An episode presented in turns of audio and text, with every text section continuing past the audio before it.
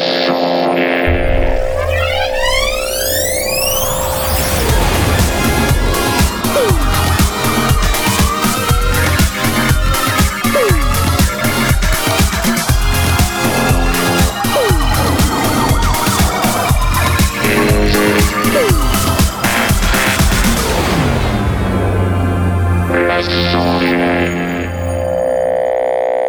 bonsoir à tous et bienvenue dans ce nouveau numéro des Sondiers Bravo.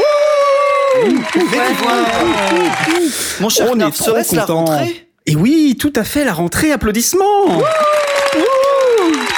Alors mon cher Stan, je dois vraiment te féliciter pour ta prestation de best-of sur ces deux derniers best-of. Oui, je dois dire tes peu- talents de chanteur euh, C'était 100% étaient méconnus. honte. 100% honte. Mais pas du tout, tu sais bien qu'il faut assumer. Tu sais Ah, bien, c'est pas grave. Terriblement, à part au- propos, à part envers la SACEM, qui on a diffusé quelque chose de dégueulasse. Je me dis qu'ils ne peuvent pas voir ça comme un, comment on dit, comme un préjudice, vu que j'ai chanté de manière dégueulasse dessus. Donc, Mais non, va. tu étais très très bon. Bravo, applaudissements pour Stan qui était avec nous ce soir, mesdames, messieurs. Ça ne peut être qu'un public virtuel à ce stade. Ils sont tous là, tu sais bien, regarde, ils applaudissent et ils arrêtent tous en même temps d'applaudir parce qu'ils sont très disciplinés. Ils sont très gentils. Stop, applaudissez. Stop, voilà, tu vois Et ils sont hyper sympas.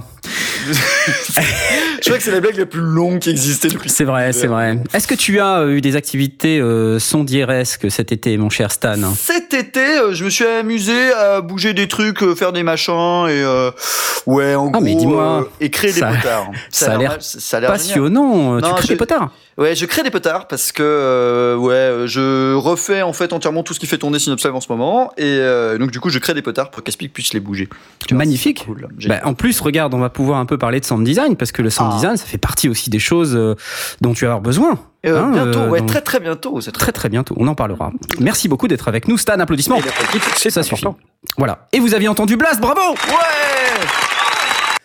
Ah, Blast, ça fait longtemps, non? Ça t'a manqué? bonsoir.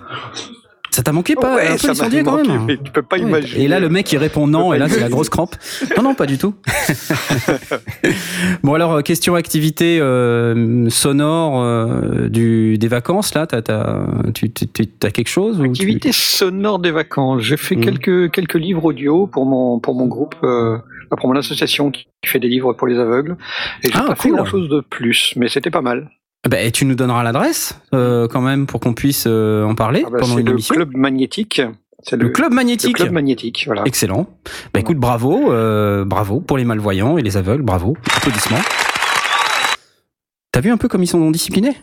C'est c'est trop génial. Ah ouais, Et ouais, avec- Ils sont vraiment super. non. Merci d'être avec nous. Avec nous également ce soir, le grand retour de Aurine. Bonsoir. Et bonsoir. Et quelles sont euh, euh, tes activités sonores des vacances, mon cher Aurine, et que tu voudrais partager avec nos auditeurs à la rentrée? Ah non, ça a été euh, rien. C'est cela. Wow. Non, c'est pas vrai. Je suis sûr que t'as fait un générique pour Rétrosphère. Il a fait un générique pour Je suis Rétrosphère. sûr que t'as fait un générique pour Rétrosphère. Ouais, alors ça va. Hein. Ah, bah c'est bien déjà. Évitez d'en parler. Bon, d'accord. Mais c'est déjà c'est c'est bien Non, parce non, que faire des, des trucs pour rétrosphère, ça montre que quelqu'un écoute, au moins, tu comprends C'est c'est pas comme les sondiers. hein. Non, eh, je te rappelle que quand même ce soir on a euh, quand même euh, des jolies audiences. Donc, voilà. euh, Ne, voilà. ne donne pas le chiffre, s'il Non, on plaît. donne Ne pas le chiffre, mais il est forcément supérieur que d'autres radios, donc c'est bon. Voilà, c'est bon. C'est déjà pas Bravo. mal. Plus Beaucoup sans doute que France Bleu, euh, comment c'était France, euh, France Bleu Bourgogne France Bleu, France Bleu Toulousain. France France Bleu Toulouse. Alors, euh, eh bien voilà, France Bleu. c'est tout ce soir. euh, euh, en plus de nos chers, euh, de nos chers sondiers que je que je viens de présenter, il y a également moi, Knarf, pour vous servir. euh, je m'auto applaudis. Alors Knarf, qu'est-ce que t'as fait cet été? Ah, eh bien j'ai pas fait beaucoup de sons, mais par contre j'ai fait beaucoup de bateaux. Oui, oui, oui, oui. T'as Oui, apparemment oui. eu, t'as pris très cher. Ah, j'ai pris cher, ouais, j'ai euh, j'ai dessalé, euh, j'ai fait tout un tas de trucs. euh, bah, j'ai fait mon premier Dessalé. stage de voile et euh, Oui, donc dessalé, j'ai c'est quand on se retourne. c'est ça, c'est quand tu retournes le bateau. Ah, c'est Alors tu voilà, c'est c'est quand même assez intéressant. C'était un catamaran euh, d'une D'accord. certaine taille quand même, hein, C'était pas re- relativement grand. Vu comment j'en ai chié pour le relever, je peux te dire qu'il était grand. Et donc, Maxi voilà. marrant. voilà, voilà, voilà. C'était très très intéressant. euh, j'ai bien aimé. Je vais sans doute recommencer l'année prochaine du coup. Voilà. Du coup, c'était vraiment une cata marrante. Ouais. Oh. ok. Voilà, voilà. Sur ces entrefaites et sur cette excellente blague, nous allons passer, euh, comme d'habitude, aux news du marché. Alors, qu'avons-nous repéré dans les news? Euh, Je propose euh, que Blast, tu commences avec ta news. N'est-ce pas Ouais, alors j'ai noté un, un appareil euh, amusant, enfin qui, qui peut être intéressant. Je, je, je suis pas certain, certain parce que je suis pas absolument fan de ce que fait Roland, mais c'est c'est un produit de chez Roland qui s'appelle le HS5 et qui est certainement assez intéressant pour des pour des musiciens qui veulent euh, répéter entre eux. Alors c'est une Ouais. espèce de d'appareil qui se met, euh, ça, ça ressemble à un Simon Says, le- le- le- l'espèce de, de boîtier rond euh, ou à une soucoupe volante avec des tas de boutons et des, des- des- des tas de, Ah ouais. de sections. On peut brancher quatre musiciens ou, euh, ou chanteurs. On peut mettre soit un micro, soit une entrée ligne ou instrument. Mais c'est l'appareil à raclette des musiciens en fait. Ça ressemble un petit peu à ça. C'est assez, c'est assez étrange, mais en tout cas, c'est euh, grosso modo tous les musiciens se mettent autour. Ils peuvent bran- brancher leur, leur instrument et un casque chacun, avoir leur propre mix personnalisé. Alors, on dit en théorie euh, cinq musiciens, mais en réalité, c'est quatre euh, mix euh, personnalisés plus probablement un clavier qui va utiliser le, le, le mix master. Mhm. Euh, mais bon, voilà, ça, ça permet d'avoir cinq personnes autour de, autour de la petite boîte. Euh, on peut mettre une, une clé USB et donc enregistrer le mix. On peut euh, brancher sur un ordinateur et enregistrer le multipiste, ce qui commence à déjà être euh, assez intéressant à ce moment-là. Euh, en théorie, on peut relier euh, deux appareils entre eux pour aller jusqu'à huit musiciens entre, entre eux. Alors, vu, vu le prix, euh, c'est pas certain que ce soit forcément la, la meilleure des options, mais, mais en tout cas, pour, euh, pour un appareil, ça, ça vaut 600 euros. C'est Ah, pas donné. Ouais, c'est pas donné, mais il faut pas oublier que là-dedans, il y a euh, les qu- quatre ou cinq entrées, enfin, il y a, il y a- il y a quatre entrées euh, micro-lignes, plus une entrée ligne supplémentaire. Euh, il y a autant de sorties casque. Il y a des effets de modélisation pour les différents instruments. Euh, il y a la fonction d'enregistrement, la fonction interface en multipiste. Donc, c'est pas. euh, si, on, si on devait le faire avec une table de mixage, avec euh, autant de, autant de sous-groupes, on serait pas forcément dans, dans enfin, on, arriverait à peu près dans les mêmes eaux. Donc, je suis pas sûr que ce soit euh, si cher que ça. Surtout, ça a l'avantage, c'est que euh, chacun vraiment gère son propre son propre mix, donc, euh, sa propre sortie euh, en matière de, de, de casque, son propre auto casque. Il a son, son, son propre casque, ça permet de, de, de travailler. euh, alors évidemment, si euh, on, on parle d'instrumentistes, soit qui utilisent une batterie électronique, soit une boîte à rythme, parce qu'une vraie batterie, ben, il faudrait déjà plus de micros. Euh, mais euh, mais dans, dans, le, dans le principe, ça me paraît assez sympa. Donc euh, ça vient tout juste de sortir. Ça répond à une demande assez précise qui est plutôt orientée musicien. Euh, ça pourrait potentiellement intéresser des, des gens qui sont du, podcast en, live dans leur salon. Euh, je pense à des, podcasts comme euh, euh, l'Entrepode ou, la, la, la, la cave du l'apéro du Capitaine, qui sont physiquement au même endroit et qui, de ce fait, pourraient avoir le même sur sur un appareil leur retour propre, euh, les, les entrées, les sorties euh, et leur propre gestion. Ça, ça peut être une, une option intéressante. Oui, c'est un truc que tu peux mettre euh, en fait Voilà. sur la le- table et, et c'est ça. Tu, en gros, tu, on est connecté chacun de son Ouais, côté en étoile. ça ressemble à une espèce de de grosse euh, ouais euh, tu, tu pourrais une le- grosse soucoupe. Ouais, c'est comme un Simon, ouais, t'as un raison. appareil à raclette c'est clair. J'ai posté là sur Twitter pour euh, nos auditeurs.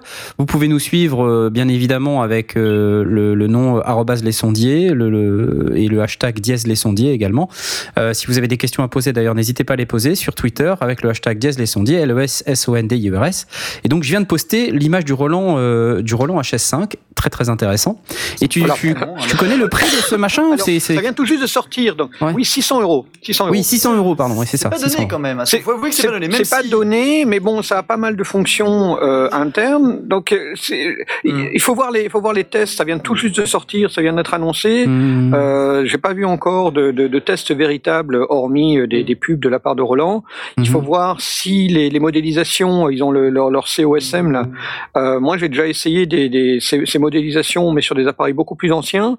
J'étais pas du tout euh, convaincu de, de, des, des distos et des, et de- Hmm. des modélisations qui pouvaient exister en matière de, guitare et, et de reverb. Mais euh, ben, je présume, euh, je parle d'un temps euh, probablement euh, 7, ou 8 ans en arrière. Donc, Que les moins de 20 ça a 000 dû ans ne peuvent pas connaître. Un petit peu, ouais. Donc, non, ça, ça, ça pourrait être une, une option sympa pour quelqu'un qui, enfin, pour un groupe qui n'a pas envie de se plonger dans la technique, dans dans, la, dans la compréhension du fonctionnement d'une console, euh, dans, dans l'achat de tout un, tout un certain ensemble d'équipements nécessaires, d'une d'un ampli casque, euh, comment est-ce qu'on fait pour avoir plusieurs mix si on a un ampli casque, tout- ça c'est vite compliqué, alors que là, l'appareil, il est dédié pour des gens qui s'y connaissent pas forcément très bien en son, euh, ou qui n'ont pas envie de, de passer ce cap-là, et pourtant Mm. euh, ont envie de, de, de faire des, des, des répétitions intéressantes, ou éventuellement de, de l'utiliser comme petite table de mixage pour une, euh, Mhm. une petite scène. Hein. Ça, ça Bah, peut être utilisé euh, pour une petite formation, ça peut faire le boulot. En le voyant, moi je me suis dit, tiens, ce serait parfait à mettre sur un plateau de Synops par exemple. De Ça, Live, voilà. est, Alors euh, bon, après, il faut voir le nombre d'entrées, le nombre de, de, de l'utilisation Oui. véritable. Mais euh, tu vois, quand je vois euh, les petites émissions comme Passe le Stick qui se font dans des espaces très très réduits, où malheureusement euh, bah, une table de mixage c'est énorme et euh, ça correspond pas forcément en fait aux besoins qu'on a. Il y a pas forcément beaucoup de faders à bouger, mais juste de quoi régler rapidement au cas où euh, un peu le gain ou ce genre de choses là. C'est parfait parce que du coup, quand on a des animateurs surtout un peu autonomes, en tout cas qui comprennent ce qu'ils font euh, avec un peu la technique, c'est nickel. C'est-à-dire qu'on peut avoir un espace réduit, avoir tout en un et avoir quelque chose qui nous sort du multipiste ou, pas. C'est vraiment très agréable. Oui, je, pense que ça a un petit peu cette vision-là. Donc, euh, pour moi, ça peut évidemment intéresser la, première cible, c'est euh, le, groupe de musiciens avec un maximum de cinq musiciens, dont un clavier, parce que, enfin, musiciens ou, ou chanteurs, hein, puisque c'est euh, c'est cinq entrées en réalité, dont euh, quatre sont complètes avec euh, entrée instru, entrée micro ou entrée ligne, et une n'est qu'une entrée ligne. Euh, donc plutôt orienté euh, vers, un, vers un clavier ou vers un boîtier, euh, boîtier d'effet. Bon, bah, en tout cas, super et donc, sympa. Effectivement, la deuxième, la deuxième option, c'est euh, c'est pour moi probablement le, le podcasteur, l'équipe de l'équipe de podcast qui se réunit dans son salon. Très Ouais. efficace pour ça. Même pour la répète, hein, comme tu disais tout à l'heure, hein, je pense que des petits groupes, euh, tu vois, un bassiste, un guitariste, un chanteur, euh, un clavier, euh, voilà, ça, ça le fait quoi. Tu mets ça au milieu de la pièce et boum. tant- que, alors pour, pour le problème du groupe de rock, tant que la- on n'est on pas sur une batterie traditionnelle, ou Mhm. alors cette batterie traditionnelle, elle doit avoir son propre, euh, sa propre table Sa de propre mix pour, mixette, ouais. pour Mm. centraliser tout ça et faire. euh, Ouais. ouais. Ouais, ouais. C'est- faut- faudra trouver un compromis, ou alors travailler en batterie électronique. D'accord. Bon, bah merci beaucoup. Roland HS5, j'ai posté sur Twitter, euh, à voir également sur roland.com. Voilà. Environ 600 euros, ça À enregistre ne en pas USB. avec le SH5. Voilà, qui est différent. Là, c'est HS5. Donc, enregistrement sur USB. donc ça, ça a l'air. Oui, ça a l'air Ah non, pratique non, en plus euh, enregistré sur USB parce que du coup tu enregistres sur la clé, tu prends la clé, tu la mets dans ton ordinateur et paf, t'as tes fichiers quoi. J'imagine. Alors, en USB, tu as le, tu as le deux pistes, et sur l'ordinateur, tu as le multipiste. Donc, euh, en USB, tu ne, tu n'obtiens que le mix, le main mix. D'accord. Ah oui, ça c'est quand même embêtant. Mais voilà. Ok. Ça dép- Non, mais ouais. si tu branches sur l'ordinateur, tu as euh, ton multipiste directement. Bah, d'accord. c'est des compromis de probablement de, de rapidité, de, de- Hmm. d'écriture, des choses comme ça. D'accord. Codage Euh, multipiste, euh, encoder Je, je, je présume que c'est un petit peu ce qu'il est, ce qu'il est. Mais euh, disons qu'il y a, il y a- c'est, pour moi, ça ressemble un petit peu à une boîte à outils qu'il faut voir si, faut voir si elle correspond aux besoins ou pas, ou s'il faut une, une, une structure plus traditionnelle avec une table de mix, quoi. Hum, hum. Bon, je pense que elle devrait, elle deviendra encore plus intéressante quand elle perdra peut-être 100 ou 150 euros au fil du Peut-être temps. bien, ouais, ouais, c'est Ouais. peut-être un peu cher. Un mais chou- tu Moi, c'est juste un, juste un chouïa trop cher, mais vraiment, c'est, ça a l'air vraiment sympa. Ok, super. Roland HS5, merci Blast. Aurine, t'avais euh, un instrument, tu voulais nous parler d'un instrument pour contact, je crois? Oui, c'est ça, c'est un, donc un, un instrument virtuel, un petit luth, donc pour contact. Euh, parce que c'est vrai que les luttes, on en trouve très peu en instrument virtuel. Donc là, j'ai, euh, j'ai, bah, il y a celui-là qui est sorti récemment, fait par euh, Cinematic Instrument. Mhm. Et euh, au niveau son, bah, il est pas, il, il est pas dégueulasse. Mais on va se l'écouter si tu veux bien. passe un petit exemple. C'est parti. Ah bah, c'est parti. Allez, si ça veut bien.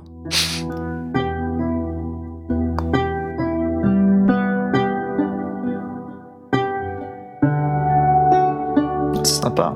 Ah ouais, c'est... Le son fait, euh, il a une bonne attaque. euh, il paraît quand même assez naturel. En plus, euh, il y a vraiment la banque possède euh, 8 chœurs accordés à, à l'unisson. Donc il y a la, mi, si, sol, ré, l- un autre la, un autre sol Mhm. et un autre mi. En gros, euh, vraiment dans le sens vraiment du luth. euh, Mhm. euh, et on peut vraiment gérer les 13 cordes. Il y a trois couches dynamiques. euh.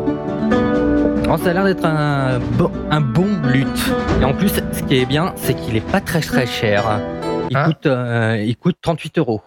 Ah oui. Ouais, effectivement. Ah bah, voilà, c'est bien. Hmm. Voilà quelque chose d'intéressant. Franchement, euh, un bon produit comme ça, pas trop cher. Franchement, ça, ça peut valoir le coup bah, si on cherche vraiment à pouvoir travailler. euh, Cinématique instrument.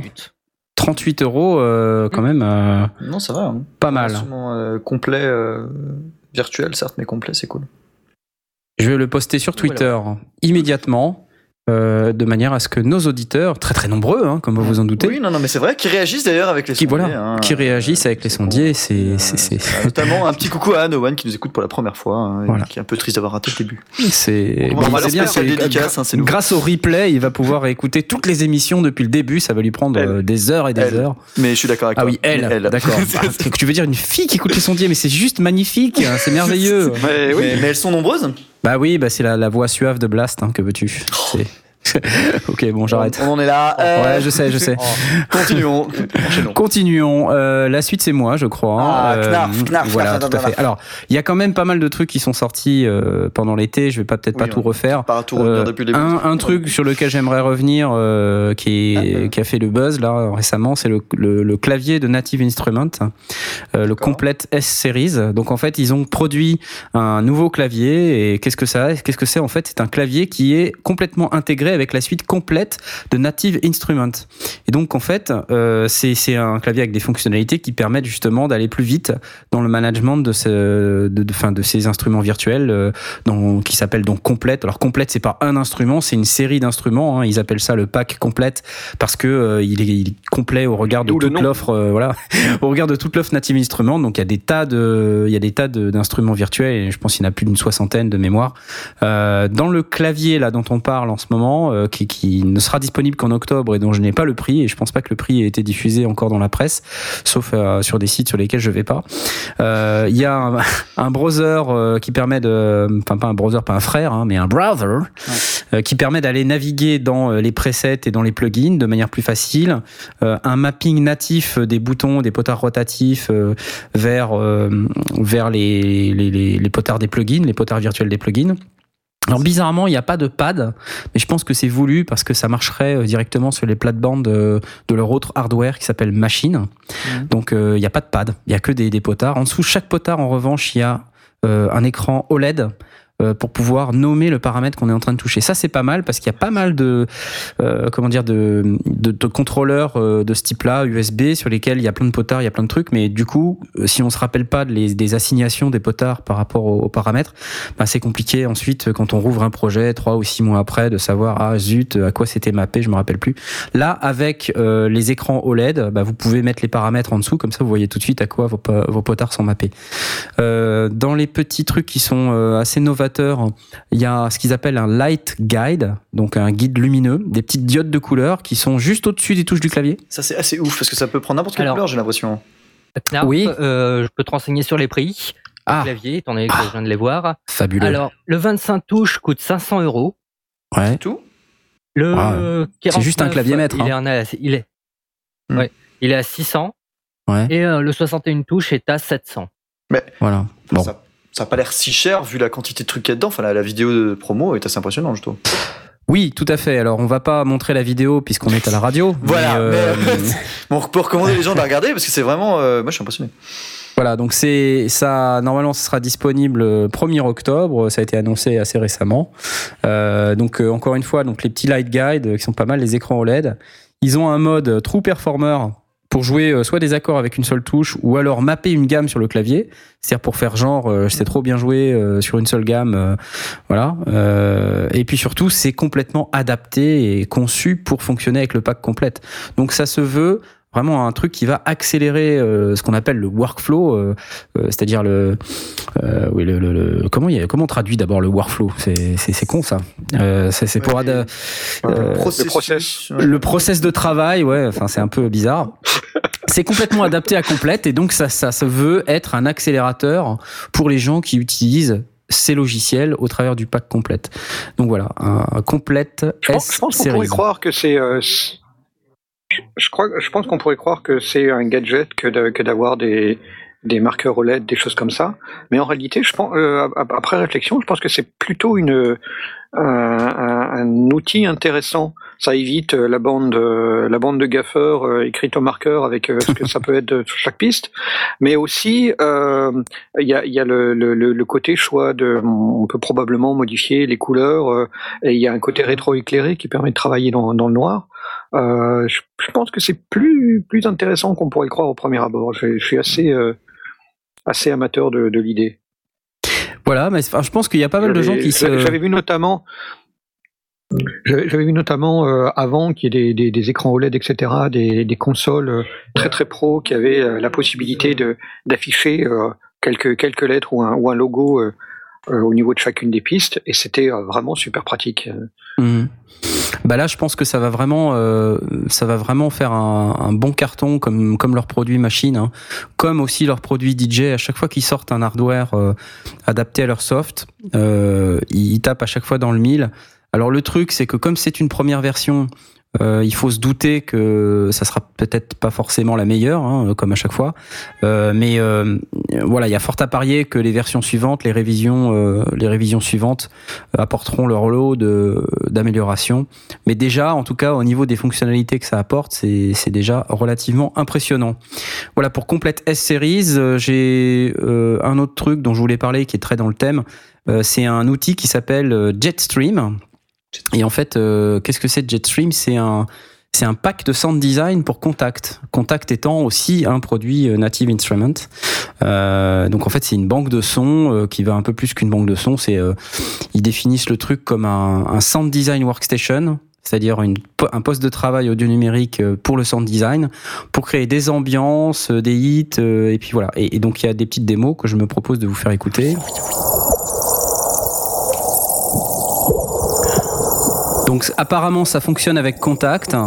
Euh, c'est pas très cher, ça coûte 39 dollars.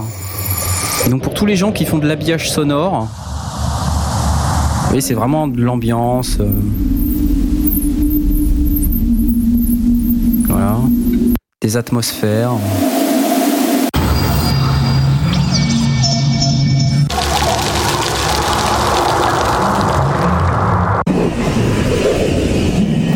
Ensuite, il y a des hits. Ils appellent ça des hits. Bon. Plus ou moins utile. Hein. Et puis là, il y a un truc qui s'appelle Mermaid's Lament. Je pense que c'est plutôt de la musique. C'est histoire de dire qu'on peut aussi faire de la musique avec. Voilà, 39 dollars, ça s'appelle Jetstream et euh, je vais poster euh, évidemment le lien sur Twitter euh, incessamment sous peu.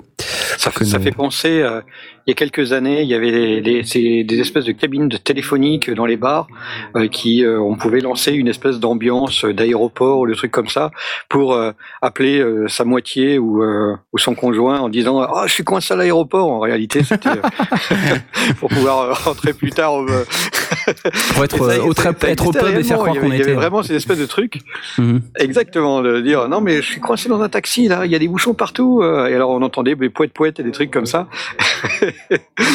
C'était assez amusant, mais bon. Voilà, donc euh, Jetstream, 39 dollars pour Contact. Euh, la dernière petite news peut-être dont j'ai envie de parler. Euh, alors c'est pas vraiment dans le domaine du son, mais ça va de toute manière impacter beaucoup le son, les sondiers, parce que c'est des outils qui sont utilisés sans arrêt. C'est l'iPhone 6. Alors je sais que voilà. Hein. Ah, pourquoi? Pourquoi? Voilà, bah, tout simplement parce que si vous écoutez l'émission de dans 15 jours, hmm. qui sera dédiée à l'audio sur mobile et en particulier les tablettes, les phablettes et toutes ces, toutes ces sortes de choses, hmm. on se rend de plus en plus compte qu'il y a de plus en plus d'outils qui fonctionnent maintenant sur euh, iOS, sur Android. Mmh. D'ailleurs, un peu plus sur iOS que sur Android. Euh, et donc l'iPhone 6, il faut s'attendre à ce que la débauche de puissance euh, et le plus grand écran qui, est, qui est apparemment apporté sur ce device va nous permettre de faire encore plus de choses. sur le plan de l'audio numérique. Tu, tu, veux commenter, Stan? Du coup, tu attends l'iPhone 6 en fait pour faire le prochain épisode du Survivor, c'est ça? non, j'ai dit n'importe où. N'importe où, t'as un peu de temps que ça, et hop, tu as le mix, tac, tac, tac, tac, euh, Ouais, c'est ça. Il le monte et tout, il déroche, il déroche. Je déroche. non, non, non, mais je, je, je vais surtout pas monter euh, le Survivor sur mon iPhone. Non, je vais attendre euh, la Toussaint. Parce que je dis que le sortais la Toussaint. Enfin, je vais Oui, pas vrai. attendre la Toussaint. Il sortira la Toussaint. Non, mais on, on plaisante comme ça, mais, euh, mais c'est vrai que vivement euh, dans deux semaines pour qu'on apprenne pourquoi euh, sur mobile ça peut être bien de faire. euh, parce que j'ai toujours pas compris pourquoi perso, donc euh, Ouais, ouais, ça bah, vaut le coup de faire ça sur mobile et tablette. Mais écoute, tu verras. Surtout pour 1000 euros, quoi. Oui, Ouais. c'est- c'est- 1000, 1015 euros. On est l'un des pays où c'est le plus cher pour l'anecdote. hein, L'iPhone 6 euh, version, enfin l'iPhone 6 Plus énorme gold machin truc, euh, et la version la plus chère, euh, l'une des plus chères au monde. euh, Ouais, c'est vrai. Bon, c'est un peu trollesque comme news, Ouais, mais normal. dit, voilà, c'est c'est c'est c'est quand même euh, c'est une évolution majeure euh, du truc et donc ça ça ça va nous impacter de toute manière. Voilà. Tu auras remarqué qu'on a presque résisté au troll. hein. C'est vrai. c'est vrai. Presque. Presque. Moi-même, j'ai un téléphone Android, hein, donc euh, Oui, voilà, je peux, je Que peux pas pour le moment. que j'ai envie de jeter par la fenêtre, certes, pour le remplacer par un iPhone 6. Voilà. Oui, mais j'ai un une téléphone montre Android. scandaleuse. Ça, t'en as pas parlé de la montre. Ah, Quand à la montre faire, scandaleuse, quand- ça, quand je- Quand est-ce que tu pourras faire de la musique sur ta montre hein? Non, Voilà. là, je, là, je pense Avec que du quand NFC. même, tu pourras pas payer et faire la déconner. musique en même temps. Pup, pup. Ça va pas mal. Là, quand même, non, il faut pas déconner. Euh, non, je suis beaucoup moins attiré par la montre, hein, très honnêtement. Mais bon, voilà, peut-être que de- Euh, des gens vont, voilà, vont La l'acheter. montre, euh, Qui sait 14 carats. euh, Non, non, non, vraiment pas, non. Ok, je crois que on a en fait, terminé c'est- C'est pour les. pas pour le, dans 15 jours. Voilà, on a fini sur les news. Donc, euh, je vous propose qu'on passe au thème de notre émission, notre thème principal, le sound design et l'importance du sound design. Et ça, par exemple, c'est du sound design, ça. Ça, par exemple, c'est du sound design. Voilà. Alors, définissons le sound design. Je sais pas, est-ce que euh, peut-être, est-ce que Blas, tu veux te lancer dans une définition du sound design, peut-être? Ou t'as pas envie? T'as pas envie Euh, D'accord. Est-ce que j'ai envie de. Non, vas-y, vas-y, vas-y. Je crois que tu vas faire ça mieux que moi. Non, mais alors, non, je moi, je vais, vite, je vais être vite trop compliqué. tu vas trop, trop compliqué. Bon. Il va avoir Alors- un problème d'horloge. Non, mais je, je, je suis pas certain d'avoir la meilleure définition, mais j'ai en réfléchissant, en regardant un peu ce que j'ai trouvé sur Internet et de ma connaissance du sujet, pour moi, en gros, le sound design, c'est utiliser des éléments euh, sonores pour obtenir un effet, générer une sensation, ou encore habiller un, un contenu audio. Euh, audio ou vidéo, hein, du reste. hein. Euh, on va parler plus tard du son cinéma, mais euh, voilà, quelque chose qui permet de trafiquer, d'obtenir quelque chose, un effet, une sensation habillée. Alors, de Oui, ce que je comprends, ça va. Qui, qui n'est pas quelque chose qu'on a directement enregistré. Quelque Non, chose voilà. qu'on aura Ouais. soit constitué, soit reconstitué à partir de dif- différents éléments. Hmm. Euh, Oui, soit alors- bidouillé, mais c'est pas une captation euh, directe. Ouais. Alors, j'ai l'impression que ça va du bruitage à l'habillage sonore. Bah, pour moi, Ouais. le sound design, euh, de toute manière, et on en reparlera peut-être euh, au cours de l'émission, mais tu sais, tu as une composante culturelle Ah. euh, qui est très importante. Parlons immédiatement euh, du son en cinéma, parce que je pense que c'est, euh, ça va être un peu le cœur de, de notre sujet. hein. On a aussi beaucoup d'autres sujets, d'autres sous-branches du sound design, mais il faut qu'on adresse immédiatement la partie son cinéma, parce que ça va être l'énorme partie euh, de laquelle on va parler. Les références culturelles auxquelles je pense, c'est par exemple, as-tu déjà entendu, mon cher Stan, une explosion en vrai? Bah, bizarrement, non. Voilà. Tu n'as jamais Moi, oui. entendu une explosion en forêt. Alors, pour info, moi j'ai déjà entendu une explosion en vrai. Alors, Blast, parle-nous de ton expérience d'entendre une explosion en vrai. Blast. euh, bon. S'il te plaît. Blast, bam C'est assez étrange c'est en fait ça ressemble pas au son d'une explosion. On est, on est assez déconcerté quand on entend une explosion en vrai parce qu'elle ressemble pas à celle qu'on a entendue au cinéma. Voilà. C'est la assez bruit déconcertant. C'est Le exactement bruit, il y mon a pas mal, propos. de, pas mal de composantes assez sourdes.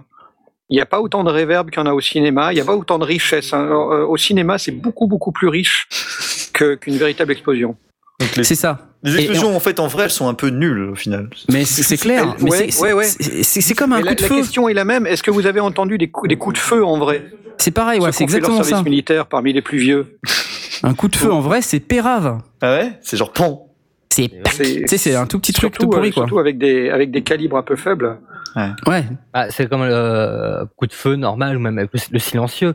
Le silencieux, on a toujours l'habitude du petit pu, Mm. alors qu'en fait, ça n'a rien à voir. Quoi. Ouais, ça c'est les tontons flingueurs. hein.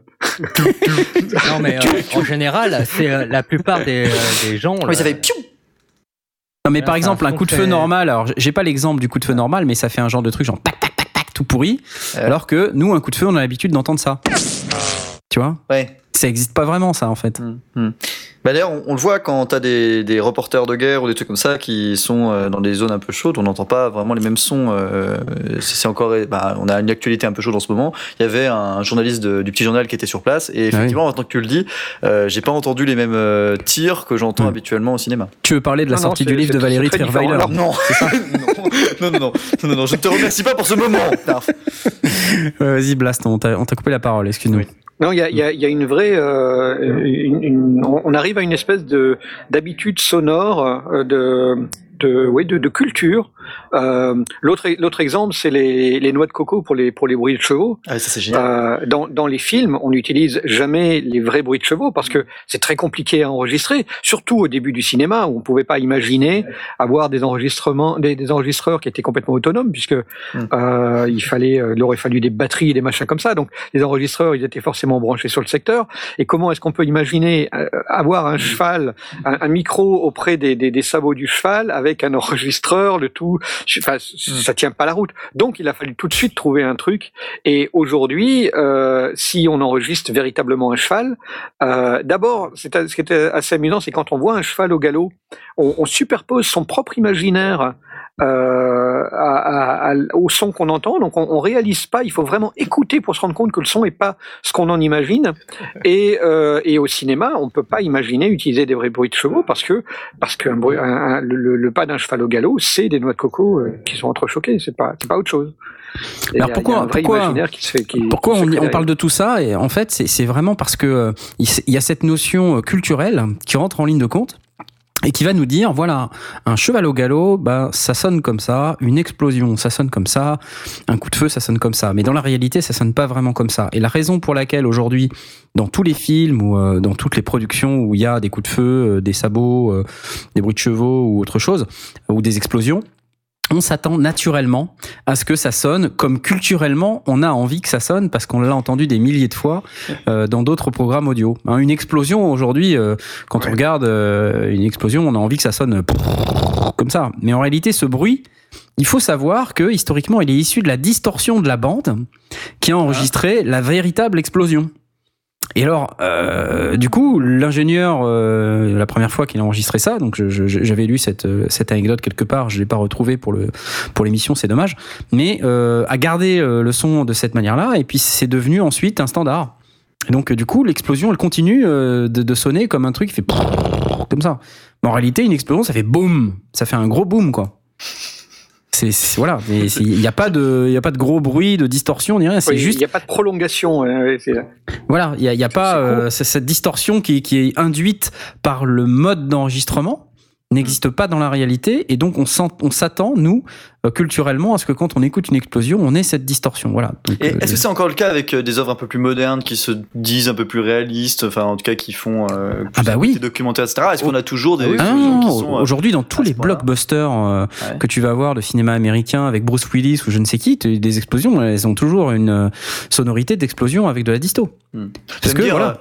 Aujourd'hui, on continue d'avoir des films de science-fiction, on entend des, des vaisseaux décoller alors qu'on est dans l'espace. Quoi. Donc, Ouais, mais c'est euh, c'est un peu ça effectivement. Bon, le cas de la SF est assez particulier. Hein. Oui, c'est vrai.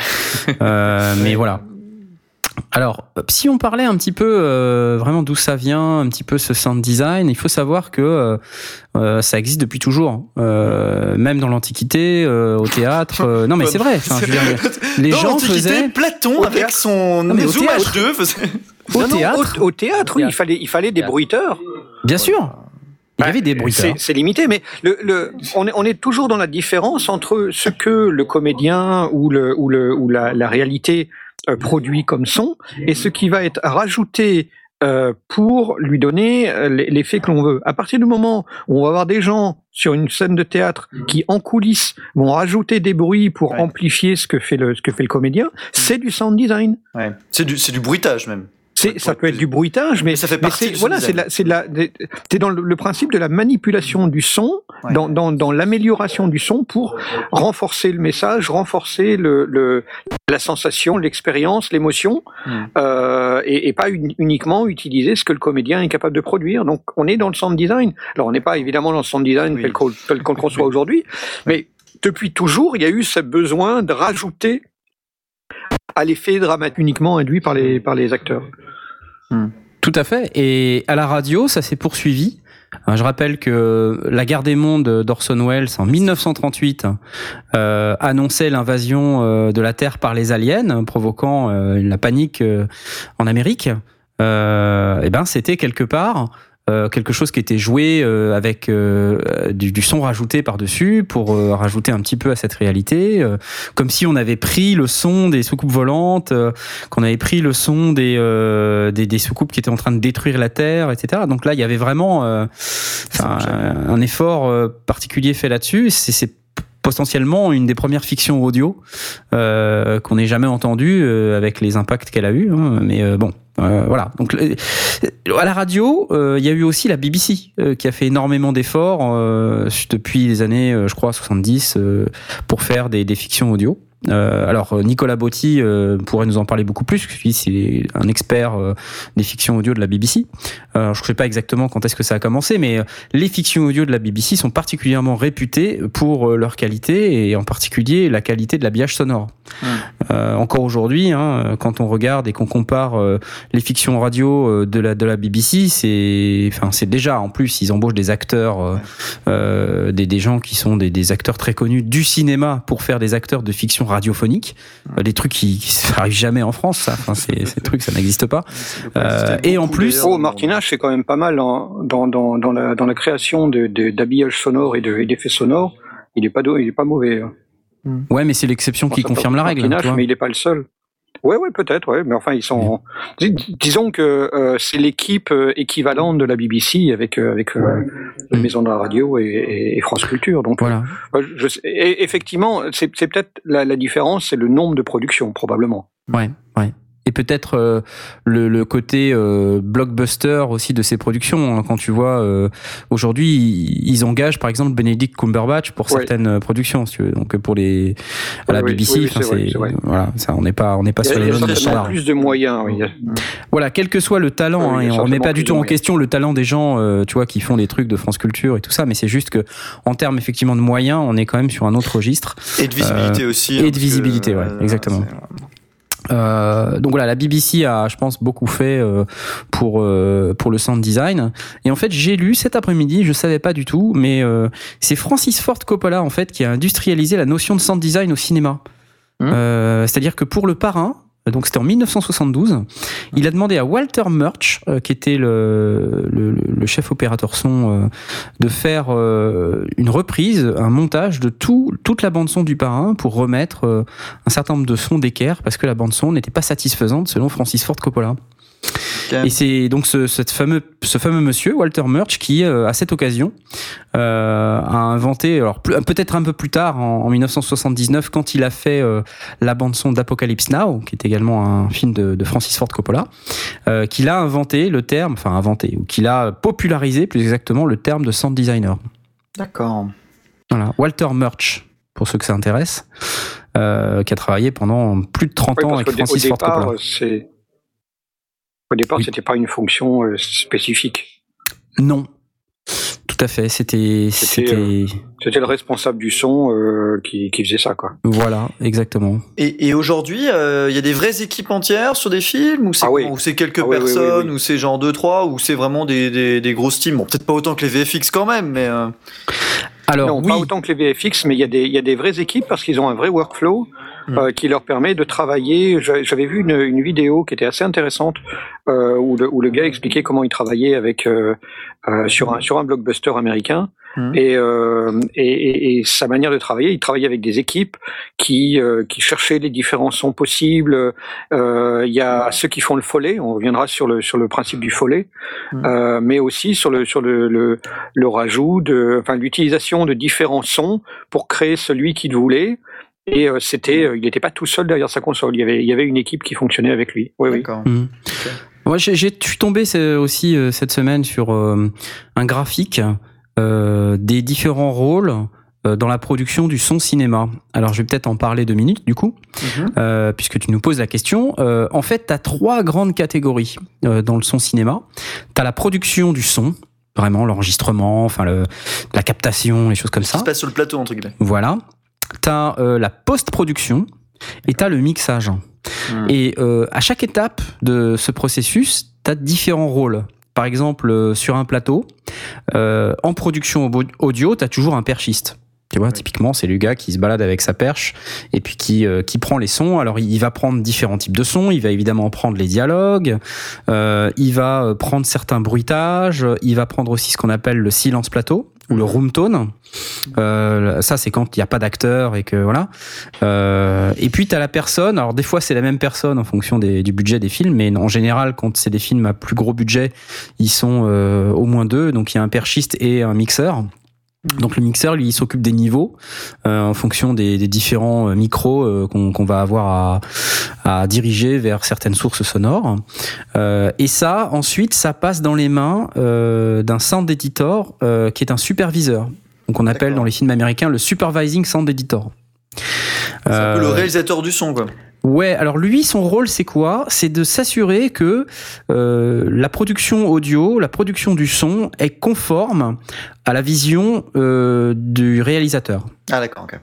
Et que donc si c'est conforme, euh, bah, on garde. Si c'est pas conforme, alors on va passer en post-production et on va euh, planifier euh, la, la À recréation la- de certains. Excuse-moi, à la vision À la vision ou à l'audition À l'audition. Au à point la, à vision auditive, au point de vue artistique du réalisateur. Ah, d'accord, ok. Merci. Bon. Voilà, voilà. non, mais c'est bien, effectivement. Van Ah, à 2 roubles. Alors, à ensuite, tu as la post-production. Donc, dans, euh, dans la, la production audio, euh, tu craches un certain nombre de choses. Tu craches des dialogues déjà. Donc, tu as, un gars qui est le, le dialogue editor qui va être là pour faire le montage des dialogues. Il va dérocher. Il va dérocher, exactement. Ensuite, t'as, euh, très souvent, on se rend compte que euh, en cinéma, il y a des, des dialogues qui vont pas, ils sont pas correctement joués, et on l'a pas vu tout de suite, euh, parce que bon, on peut refaire des prises et tout ça, mais souvent, après en post-production, on se rend compte que bah, derrière, il y avait un aboiement ou il y avait un klaxon alors qu'on est censé être euh, au Moyen Âge. Donc voilà, ça va pas. Euh, donc il faut refaire le dialogue, et ça, c'est ce qu'on appelle l'ADR. Euh, donc ADR, c'est l'acronyme de Automatic Dialogue Replacement. Euh, en fait, c'est une combinaison de réenregistrement et de techniques audio numériques pour pouvoir coller des syllabes sur les lèvres à l'image. D'accord. Mais c'est Euh, fréquent, ça, ou pas? Très. Aux US, c'est quasi systématique. Ah ouais? Ouais, ouais, c'est très fréquent. Donc, on en fait, fait, beaucoup d'ADR. On entend très rarement les, le vrai son qui a été tourné sur le plateau, quoi. Aux Bah US, oui. c'est quasiment tout, tout est refait. ouais. Tu sais, si tu regardes un peu des C'est web-séries... peut-être ça euh, d'ailleurs qui donne cette, cette, euh, cette impression que l'on a quand on regarde un film américain ou un film euh, donc américain en version originale ou un film français en version française. Mhm. C'est que bien souvent en, en France on va garder le, le son direct et en Amérique on va avoir un, un son, une, une- une signature sonore qui va être différente parce que la plupart du temps le son est, est complètement refait en studio et recalé avec euh, avec des moyens techniques très très élaborés euh, de, de, de manière très fine sur le, sur les lèvres. Donc on, on ne réalise pas qu'il y a eu euh, réenregistrement parce que c'est bien fait, euh, mais il y a eu réenregistrement dans la plupart des cas. D'accord. Mais c'est- comme vient de dire Blast, en fait. C'est c'est surtout quand tu écoutes un téléfilm français où là, euh, on n'a pas du tout ces techniques parce qu'on n'a pas besoin. euh, Enfin, voilà. euh, Le chef Opson a considéré qu'il avait un bon, un bon enregistrement. Mais quand Michel Serrault parle dans sa cuisine, bah, euh, ça fait la voix de Michel Serrault déjà. Bon, bah ouais, ça, c'est pas terrible. Et deux, il parle dans sa cuisine. Donc, euh, il y a un son de cuisine, quoi. Mhm. Euh, alors que quand c'est Bruce Willis qui parle dans sa cuisine, Bruce Willis il parle comme ça dans sa cuisine, Ouais. tu vois. Et donc t'as- il y a pas du tout de son de cuisine, c'est un son super sec, c'est un son super clean et tout. Donc Enfin, quand même, ils font gaffe aujourd'hui de, de, de refaire Oui, une oui, oui. de, de, de- ouais. oui, de plus et en on va la plus. refaire derrière. De plus en plus, il y a ça effectivement sur les sur les productions françaises, mais il y a une époque où on le faisait pas du tout, et donc justement euh, par rapport aux productions américaines où c'était quasi systématique, Mhm. t'as cette euh, t'as, t'as cette impression que c'est tout pourri. Tu sais, quand t'écoutes un truc qui est pas en, qui, est- qui a- sur lequel il n'y a pas eu d'ADR, t'as cette, ce sentiment que c'est nul, quoi. Que C'est, c'est tout, c'est tout naze, tu vois. C'est le son Ouais. est pourri, euh, il y a le son de la cuisine et tout, c'est nul. en- Entre nous, euh, je, je vois pas pourquoi, entre guillemets. Enfin, c'est c'est parce qu'on s'y est habitué, mais euh, enfin, normalement, il n'y a pas de raison qu'un son qui a été refait en studio soit fondamentalement meilleur. Enfin, globalement, Bah, si, forcément. si, si. si, puisque tu, tu as, tu as pas de problème de placement du micro, puisque là, le micro Il, peut être dans, Ah le, oui. dans le champ. Sinon, ton micro, tu es obligé de l'éloigner à la perche. Tu captes des éléments, tu captes des bruits, des, des choses comme ça. Euh, le, si tu travailles en, en studio, encore, ça peut, ça peut à peu près aller. Mais il y a quand même pas mal de de de de, de, de- l'équipe, des gens de l'équipe qui, même s'ils cherchent à pas trop faire de bruit, ils font forcément un peu de bruit. Euh, quand tu es en studio, tu es dans, t'es dans le nickel et tu vas rajouter ta reverb, tes sons, tes ambiances. Mais ta prise de son, elle est absolument parfaite. Mais du coup, aujourd'hui, ça veut dire qu'il y a quasiment plus de perches sur les, les studios. Ils le font quand? Enfin, ils la Si, si, gardent si, si. même. Je crois, je crois qu'ils continuent à le faire parce que ça sert de son de référence. Oui, c'est vrai. Ouais, complètement. Et puis surtout après, il faut que quand tu fais de l'ADR, il faut quand même que sur les lèvres du comédien, euh, plaques, ça corresponde, donc, quoi. ouais, Tu vois. faut que tu te plaques sur quelque chose, donc voilà. Voilà. D'accord. Donc voilà, on sait pas un sujet sans design, mais voilà, c'est un, c'est un- l'ADR, c'est Bah. quelque chose qui existe. Ouais. Euh, donc tu as des techniciens RDA, remplacement des dialogues automatiques ou remplacement automatique des dialogues, mais je préfère RDA parce que c'est fait rapport à un ami commun. Comme ça, donc rad, Voilà. sympa aussi. Euh, Ouais, salut JBX si tu nous écoutes hein, d'ailleurs euh, pour le remplacement des dialogues automatiques. Euh, ensuite on a euh, tout ce qui est son d'ambiance. Euh, et donc tu vas avoir un technicien qui va être en charge de s'occuper de tout ce qui est background. Bah, il a déjà le son de plateau pour ça, non? Non, attention. Ah. Là, on parle des backgrounds. Quand, euh, par exemple, tu as un son, euh, une prise dans un bureau, par exemple, ou une prise dans, dans Ah. un port. Tu vas avoir Euh. toujours ce terrible téléphone enfant qui fait juste pour te rappeler que t'es dans un Voilà, bureau, quoi. exactement. Exactement. Tu as toujours un téléphone qui va sonner. Insupportable. Mais imagine-toi, par exemple, dans un port, euh, sur un dock, euh, quelque part, avec des grands supertankers. Mhm. Euh, quand tu vas faire ta prise de son, ça va juste être n'importe quoi. T'as Parce toujours que une c'est- corne de brume, même s'il Ouais, fait voilà, voilà, soleil. mais Mais tu, tu- tu pourras pas vrai. utiliser le son euh, plateau parce qu'il sera tout pourri. Euh, T'auras plein de bruit, euh, plein de des trucs qui sont pas euh, culturellement qui collent pas, tu vois. Et en fait, en post-production, ce qu'on va faire, c'est qu'on va tout reprendre, on va faire de l'ADR et on va mettre le bon background. Donc on va mettre une petite, un petit pont au loin comme ça, un petit bruit de mer, un petit peu de mouette. Mais par contre, les bulldozers que mouettes, tu avais hein. sur ton plateau en, en son direct, ça, tu les auras pas. C'est génial. Exactement. C'est le Photoshop du son, hein, on rappelle. C'est- un peu ça. hein. Donc je rappelle, là, on Ouais, est quand même déjà à pas mal de rôles. hein. On avait le, le perchiste, le mixeur, le supervising sound editor pour tout ce qui est production audio. Ensuite, à la post-prod, on a le dialogue editor, l'ADR editor. Là, on est en train de parler du background editor, euh, ou le responsable des sons d'ambiance. Ensuite, on a les effets sonores.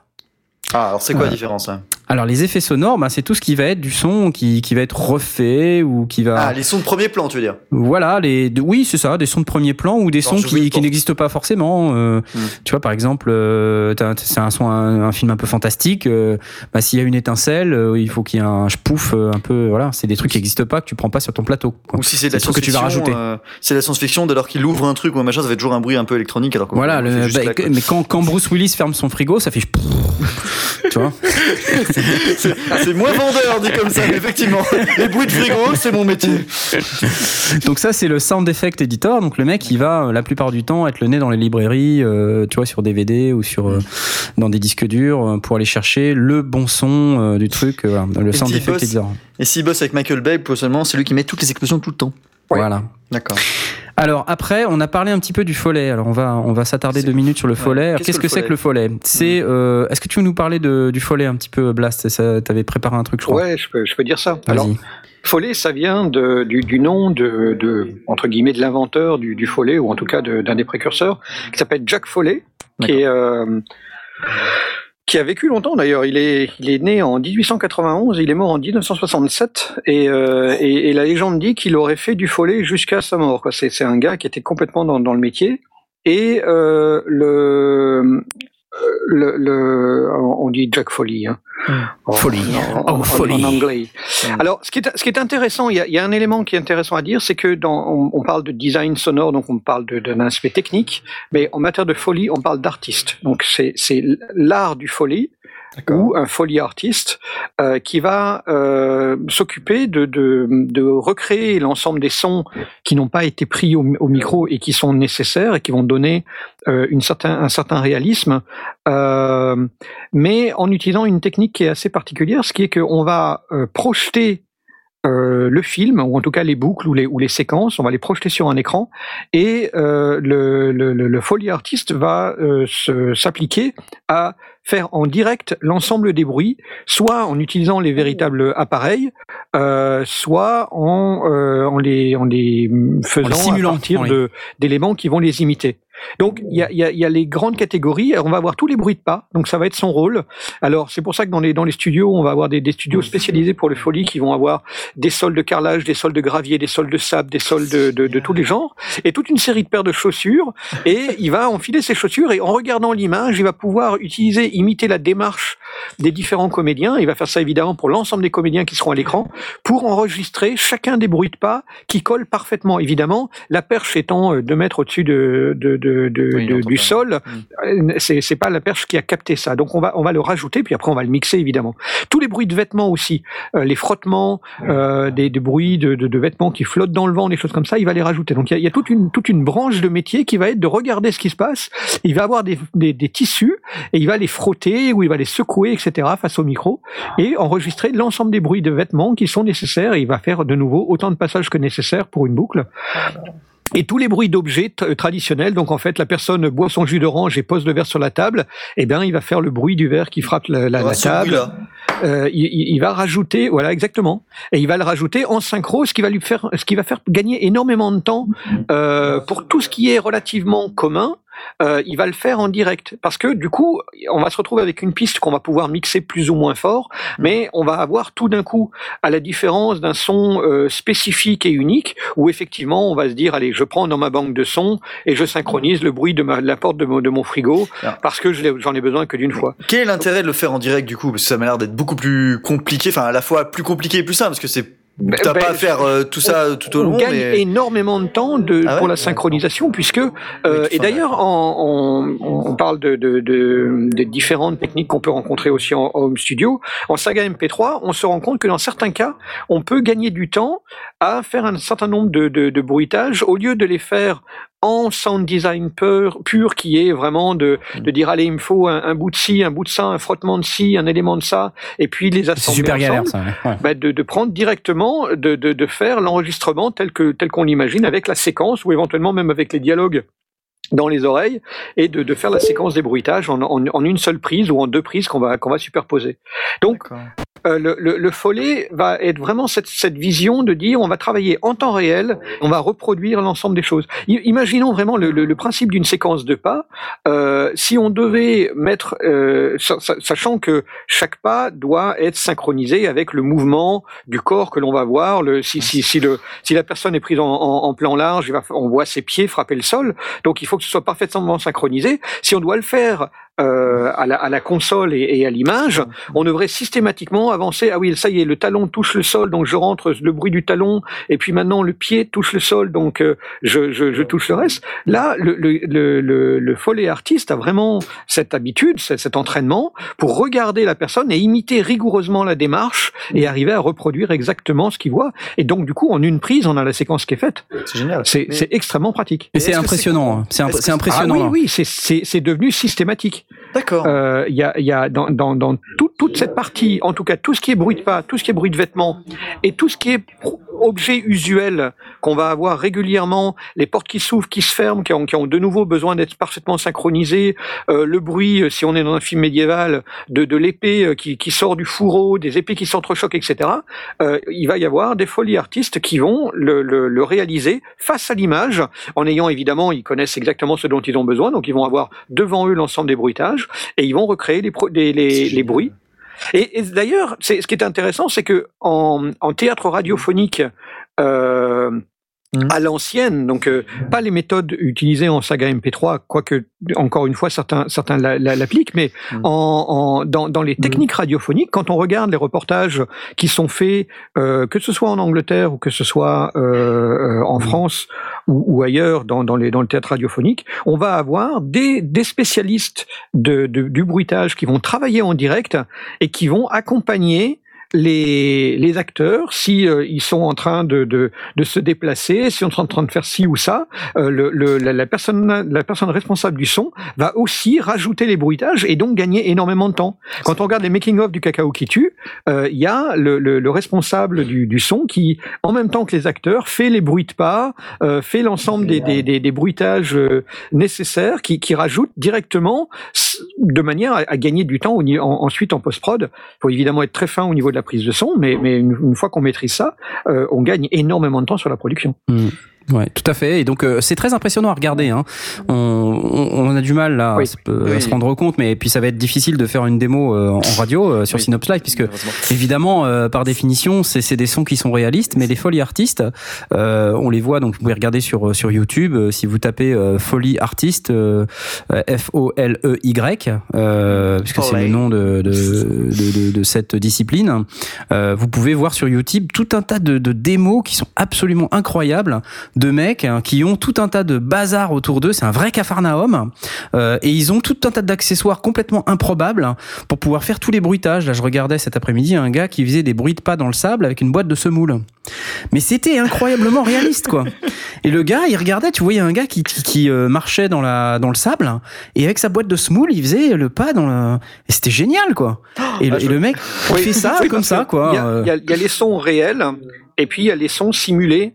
Euh, donc on retrouve nos, fameuses noix de coco, euh, euh, le- les, bruits de pas dans la neige. On va utiliser de la, farine, en général de la farine de, maïs, dans laquelle on va mettre dans un sac et qu'on va manipuler. L'ensemble de ces bruits vont euh, être ne, ne, ne vont pas forcément être les véritables bruits, mais aussi un certain nombre de bruits qui vont les simuler de manière très très pratique. Et euh, effectivement, euh, la neige, le, le sable, etc. C'est- très très drôle à Euh, regarder. Hein. C'est Ah oui, très très sympa à faire. aucun sens quand on quand on n'entend pas le son du coup parce que je l'écoute je vous écoute en même temps donc du coup je regarde Et- et on va- C'est que et tu on vois quelqu'un qui est en train de taper par terre avec la farine et tout je je fais genre mais qu'est-ce que tu fais gars? Et en fait en face tu vois qu'il est dans la, dans la neige donc effectivement tu dis ah d'accord Ouais, c'est ouf Et on, et on va retrouver les bruitages, tout ce qui est euh, euh, combat. euh, Mm. donc euh, les chocs euh, avec euh, le wash qui a, qui a lieu avant les chocs, on va on va utiliser euh, une, une badine souple qu'on va qu'on va qu'on va faire euh, Mm. siffler devant le micro, des choses comme ça, ou, ou une ficelle avec avec un, un poids qu'on va faire tourner des trucs. Des, tout tout ça va, va être synchronisé et on va de nouveau gagner énormément de temps parce qu'il existe des banques de sons qui contiennent tout ça, soit des véritables sons, soit des sons follés, donc des, des sons qui auront été simulés euh, le bruit du vent, des choses comme ça. Enregistrer du vent, c'est une, c'est une horreur. Alors il existe des, des, des, des machines qui permettent de simuler de, le bruit du vent en faisant tourner euh, une espèce de, de, de carrousel sur un, sur un morceau de tissu. Donc ça, on a le, le- cette espèce de frottement donne, le- donne le bruit du vent.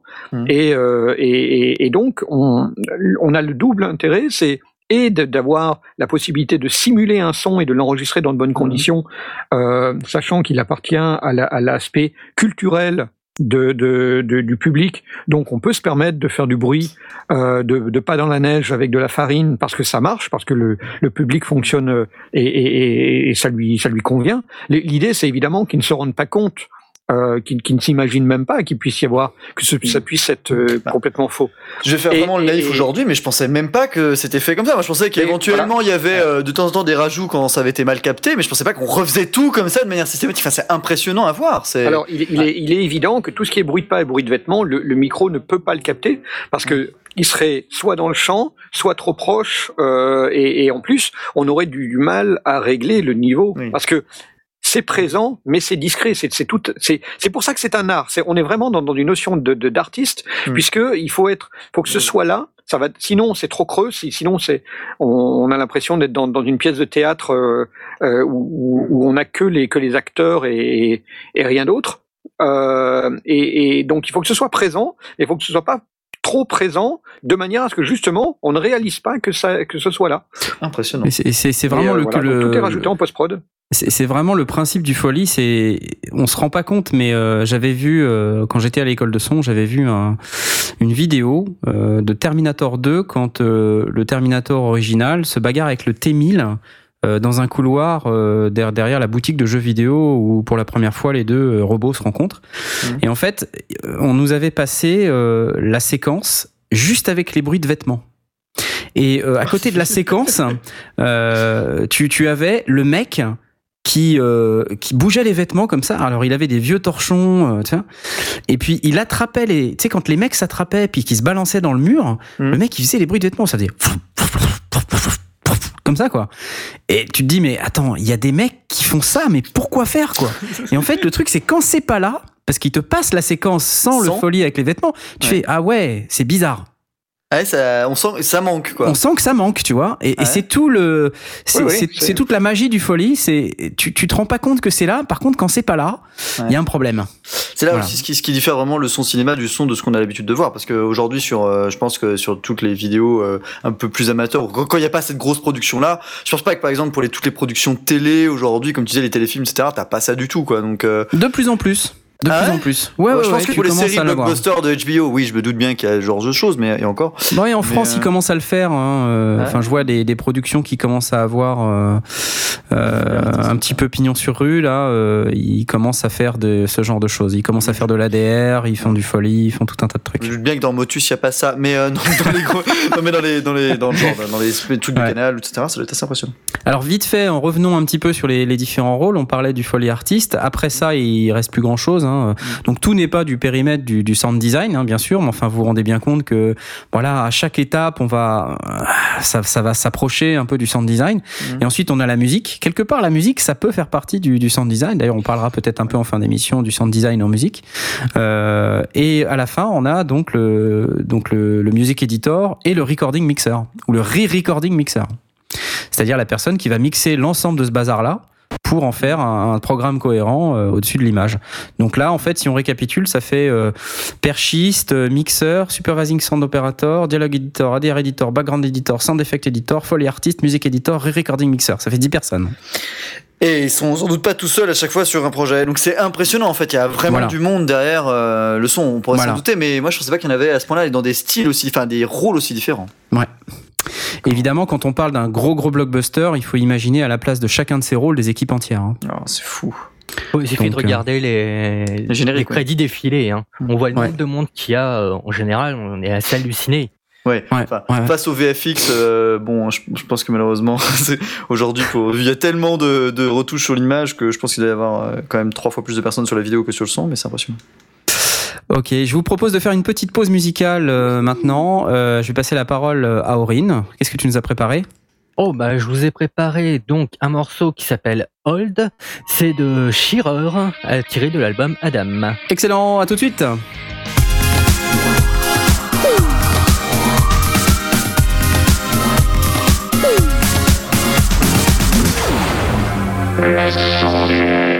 Voici de retour dans cette émission sur le sound design. Euh, ce soir, euh, nous avons avec nous euh, Blast, nous avons Stan et nous avons Aurine. Et ce soir, nous avons également Inks qui nous a rejoint. Bonsoir Oui. Inks. Bonsoir, bonsoir tout le monde. Je suis très heureux d'être dans les sondiers. Alors évidemment, je suis une grosse fraude parce que je ne fais pas de son. Je ne suis pas un véritable sondier, mais vu que j'ai commandé beaucoup euh, de jingles à mes amis, notamment à Speak, et que je suis assez adepte euh, des, des sonores de jingle vidéo, enfin de, de, de générique vidéo et de jingle radio, eh bien, je suis là pour vous parler et pour euh, poser des questions aussi aux vrais experts qui sont les sondiers.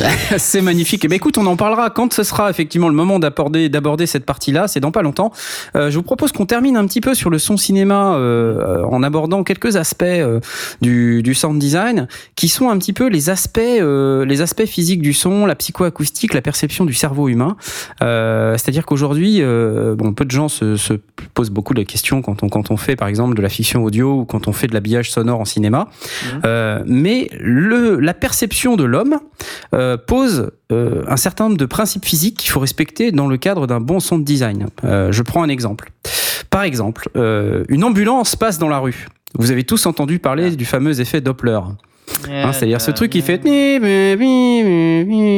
Alors, évidemment, la sirène, C'est très très bien fait. je le fais super bien. Je Je devrais faire du sound design. Ouais, applaudissements. Euh, évidemment, la vraie sirène, elle fait pas ce bruit-là. C'est juste, euh, en, en réalité, euh, le mouvement du son euh, qui fait qu'on le, euh, on le perçoit différemment à un point donné. Et donc, c'est un effet qui s'appelle l'effet Doppler. Et, euh, et donc, cet effet-là, il faut en tenir compte. C'est un exemple parmi plusieurs, Mhm. mais euh, comprendre les aspects physiques du son, c'est important. Alors, euh, on a euh, pas mal de pas mal d'exemples comme ça où de, de, de- des gens, enfin des gens qui sont vraiment de vrais sound designers ont pris en compte ces, ces aspects. Euh, je pense à Monsieur Ben Burt. On n'a pas beaucoup parlé de Ben Burt, qui est un des de mes héros en sound design. Ben Burt, c'est le sound designer de Star Wars. Ah, C'est lui qui a fait. alors, il n'a pas fait que Star Wars, hein, bien sûr. Il a fait Wally, il a fait Indiana Jones. c'est un peu l'inventeur du sound design moderne en cinéma, si vous voulez. hein. Et donc, euh, ce monsieur, euh, il, a un certain talent, évidemment, hein, comme vous vous en doutez, avec tout ce qu'il a créé. Euh, il faut se mettre dans la peau du, du bonhomme euh, en 1978 et même avant, puisque le film Star Wars euh, épisode 4 A New Hope Mm. est sorti en 1978, mais euh, il faut euh, il faut s'imaginer qu'ils ont travaillé pendant plusieurs années dessus avant. Euh, et donc ce monsieur qui n'avait absolument aucune idée de comment devait sonner un vaisseau spatial, comment ça devait sonner dans l'espace, comment ça sonnait un laser, etc. Et surtout comment ça devait sonner un sabre laser. Alors monsieur, il a fait, euh, il a fait tout un tas de travaux, il a imaginé le sabre laser et puis il raconte dans certaines vidéos YouTube que euh, il a utilisé euh, un vieux moteur euh, d'un d'un système de projection cinéma euh, à l'époque où il travaillait dans une comme projectionniste euh, dans une salle de cinéma euh, parce que ce, ce système de projection avait un genre de buzz qui était intéressant. Et donc euh, il l'a enregistré et puis ensuite euh, il s'est rendu compte euh, lors d'une prise de son totalement par accident que bah, en bougeant un micro derrière un tube cathodique de télévision, il avait capté un son qui était extrêmement bizarre, c'était une sorte de ronronnement qui bougeait. Euh, et donc il l'a gardé et il s'est dit ah d'accord mais ça je pourrais peut-être m'en servir pour faire le sabre laser. Et quand il a mélangé les deux sons, il s'est retrouvé face à une espèce de combinaison très sympathique. Et euh, donc évidemment, euh, le son que vous connaissez, qui est le, le fameux son du sabre laser de Star Wars. Euh, je ne vais pas vous le passer, je pourrais le repasser, mais enfin tout le monde connaît, c'est pas l'objectif. Euh, donc euh, et euh, en plus de ça, il a utilisé une technique. euh, euh, de, de, de faire passer ces deux sons mixés ensemble à peu près euh, moitié-moitié dans une paire d'enceintes et ensuite de les reprendre au micro avec un micro canon. À l'avant, enfin, si vous avez écouté l'émission sur la microphonie, vous savez que les, euh, les oppositions de phase dans les micro-canons sont très importantes. Et donc, en bougeant le micro-canon devant l'enceinte, euh, et ben c'est comme ça qu'il a pu euh, faire énormément de variations de phase. Et en regardant les gens se battre au sabre laser et en essayant de reproduire les mouvements avec son micro-canon devant son enceinte et en réenregistrant, ben, c'est comme ça qu'il a produit tous les mouvements et tous les sons qui sont complètement adaptés au combat de Star Wars, des Et combats donc de sabre c'était du laser. follet. Et ça, c'était euh, voilà, c'est pour ça que c'est intéressant de parler un peu du follet parce que c'est à la limite entre le follet et euh, le Il y a sound vraiment design. un, un design d'un côté et, du- et qui est ensuite euh, appliqué en follet parce que c'est fait en live face au, au véritable combat. Ouais, C'est- Complètement, complètement. Et euh, donc, ce qui est, ce qui est aussi intéressant, c'est ce monsieur, il a travaillé sur Wally. Alors bon, tout le monde, je sais pas si vous, vous avez tous vu le, le dessin animé euh, Wally, mais là, il y a un, un travail qui est absolument incroyable. Euh, sur le sound design, il y a quasiment pas Oui, de, il y, a, il y a quasiment pas de dialogue, quoi. Donc, euh, enfin, juste à la fin du film, il y a un peu de dialogue. Euh, je crois que j'ai un petit, euh, j'ai un petit passage de Wally pour qu'on écoute.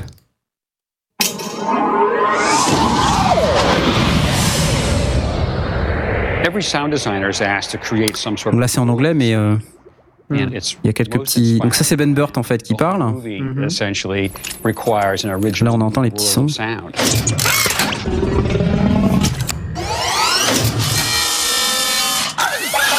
From the background sounds, the ambiances, the wind, the storms, the hums Là, il nous parle des, sons d'ambiance, euh, du son, mechanical du son en sounds, arrière-plan.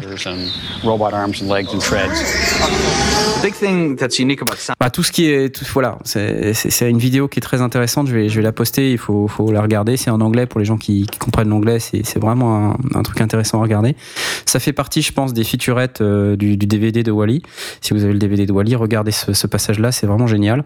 Et ça explique exactement comment Ben Burt a fait pour créer les sons. Et typiquement, la petite voix de Wally, c'est sa propre voix, en fait. C'est lui qui a fait euh, Wally et puis il a fait, euh, il, il a évidemment euh, trituré sa voix dans tous les sens. Et d'ailleurs, on le voit dans le reportage avec une tablette graphique. Euh, et avec son petit stylo sur la tablette graphique, il bouge son, son stylet sur la tablette et c'est ça qui fait les, les modifications euh, de la voix. Et ce qui, est, ce qui est super intéressant, c'est que dans certains jeux vidéo, je, je parle de jeux vidéo, ce qui est vraiment dans certains jeux vidéo, histoire de pouvoir, euh, comment dire, réutiliser la même voix pour pouvoir gagner un peu de place dans un jeu, sur une cartouche ou dans un disque, etc., etc. On reprend la même voix et on la ralentit ou on l'accélère pour pouvoir la réutiliser à différents endroits. Par exemple, pour des gens qui ont joué à Mario Kart 64, le cri de Wario, super ralenti, c'est le cri du gros bloc bleu, le gros, le bloc Twomp quand il tombe. C'est le, c'est le même cri pour Ah, le coup, mais simplement ralenti. C'est ralenti par la console, ce qui Ah. permet d'avoir simplement bah, la console qui reçoit un ordre, ralentit euh, la lecture de ce, de ce son-là, et ce qui permet bah, dans la Ça cartouche d'avoir qu'un seul son d'enregistré. Ah, c'est fou. C'est énorme. C'est l'optimisation. euh, Ouais. Les Japonais sont très forts Et, pour ça. et, et, et ça reprend ce principe d'utiliser un son et de le, le triturer pour pouvoir en faire une voix ou l'utiliser différemment pour le coup. Mm. C'est pour ça que j'ai réagi. Oui, les, les- les jeux vidéo sont très très demandeurs de, de sound design, évidemment. Mmh, Ah, bien sûr, qu'on allait, mais- qu'on allait, qu'on allait pas en... Mais effectivement, euh, tout, tout ce qui a été fait d'ailleurs avec des sons électroniques, toi qui aimes bien euh, Knarf, les sons électroniques et les synthétiseurs, les synthétiseurs qui sont intégrés directement dans les consoles et qui arrivent à recréer euh, Ouais. Des, des Alors, moi, j'ai, moi, j'ai retrouvé comment euh, le, le réalisateur de, de Star Wars avait euh, créé le son de Chewbacca. Ah. Et c'est le mélange d'un morse, d'un ours, d'un tigre, d'un chameau et d'un blaireau. Et du mille On- marceau. On reconnaît bien le blaireau, hein, oui, oui, je a, Non, mais a on dirait le début d'une blaireau blague nulle quand même. hein. Non, mais Ils rentrent tous dans un bar. il y a, y, y, tout un travail aussi d'invention pour les animaux. On a ça aussi dans Jurassic, euh, Jurassic Park. Euh, Oui, parce que oui. euh, où évidemment on a, logique, en fait. Non, on mais a c'est pas trop de, de- des- des bruits qu'ils faisaient. Et, euh, et Knarf aussi nous en, nous en a fait un, beau de monstre à la Jurassic. Oui, c'est vrai, tiens, pendant que j'y pense, euh, tu fais bien de me le rappeler, j'avais euh, dans l'épisode 8 euh, des aventuriers du survivor, euh, j'avais préparé euh, effectivement un j'avais préparé un genre de tyrannosaure, enfin un monstre un peu extraterrestre et en fait, j'ai utilisé pour ça un certain nombre d'éléments. Euh, donc par exemple, j'ai j'ai utilisé des bruits un bruit de chameau. Voilà, donc ça c'est un chameau. Je sais pas, vous avez entendu mon chameau? Oui, on a très Ouais, entendu ton chameau. euh, un lion. Voilà, un jaguar. Voilà. Ce puis- son-là, Jaguar? Ouais, ça fait un- ça, ça fait ce son-là. Non, tu confonds puis- avec une Jaguar. Et puis en rajoutant euh, un certain nombre de, de, morceaux, de bruits de morceaux de bois et de, de choses comme ça, des, de bruits de pas dans les feuilles. J'ai fait un, un prémix euh, qui, euh, qui a permis de, pour ceux qui ont écouté un petit peu euh, l'épisode 8 du Survivor, en fait c'est un passage de, de la saga où les, les deux héros principaux se retrouvent sur une planète et soudain sont pris en chasse par une espèce de grosse bestiole. Ils doivent monter dans un arbre et puis quelqu'un arrive, tue la bête, la bête meurt, elle tombe par terre avec un grand fracas. Et donc j'ai fait, voilà, j'ai fait, j'ai préparé un petit, un Mm. petit fichier. On va se le passer maintenant. Je vous propose euh, de le démarrer tout de suite. C'est parti.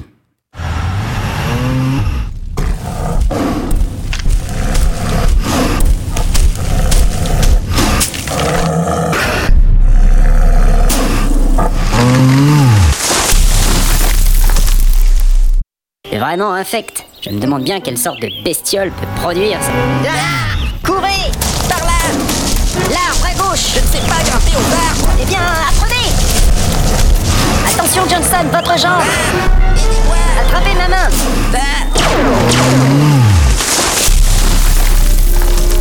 Johnson, quelque chose a tué l'horreur qui nous poursuivait. Et voilà. Et, et donc je sais pas si vous avez bien bien perçu, mais en fait la première partie c'était euh, le mixage global de tous les bruits que je vous ai fait entendre, enfin une partie des bruits que je vous ai fait entendre. Et ensuite c'est en situation avec les voix des personnages, la musique et le montage complètement réalisé. Je me suis vraiment amusé à faire ça en mode euh, Star Wars, hein, c'est-à-dire euh, comme Ben Burt a fait avec Chewbacca. J'ai mélangé des sons, euh, j'ai fait un véritable montage que j'ai ensuite intégré à mon épisode comme ça, au milieu des voix de mes personnages. Ça, ça- ça te prend combien de temps pour faire ce genre de choses Ça, ça m'avait pris une demi-journée. Une demi-journée complète, ouais. Ouais, pour 12 Bah, secondes de, de séquence, c'est pas mal. Voilà, même pas, ouais, c'est ouais, c'est ça, qui 15 secondes, ouais, c'est euh, C'est- le temps. de- C'est le genre d'exemple à avoir en tête quand vous demandez à Knarf qu'on sort le prochain épisode. Non, mais bon. mais euh, enfin, enfin, ne vous méprenez pas. Hein, c'est c'est passionnant à faire quand on est euh, quand on est dans ce milieu-là et puis qu'on aime bien euh, se, se prendre un peu la tête à, à voir des trucs qui sonnent un peu. Euh, des bruits d'animaux. C'est les cris d'animaux, c'est exceptionnel. En les triturant dans tous les sens et puis en, en essayant d'en faire des montages, euh, en rajoutant des bruits euh, qui sont pas forcément des bruits d'animaux, on arrive à des résultats qui sont incroyables. Il y a, il y a, il y a Raoul Huito sur, euh, sur Twitter qui nous dit que euh, dans Le Seigneur des Anneaux, le son du balrog est celui d'un parpaing qu'on racle par terre. Ça m'étonne pas.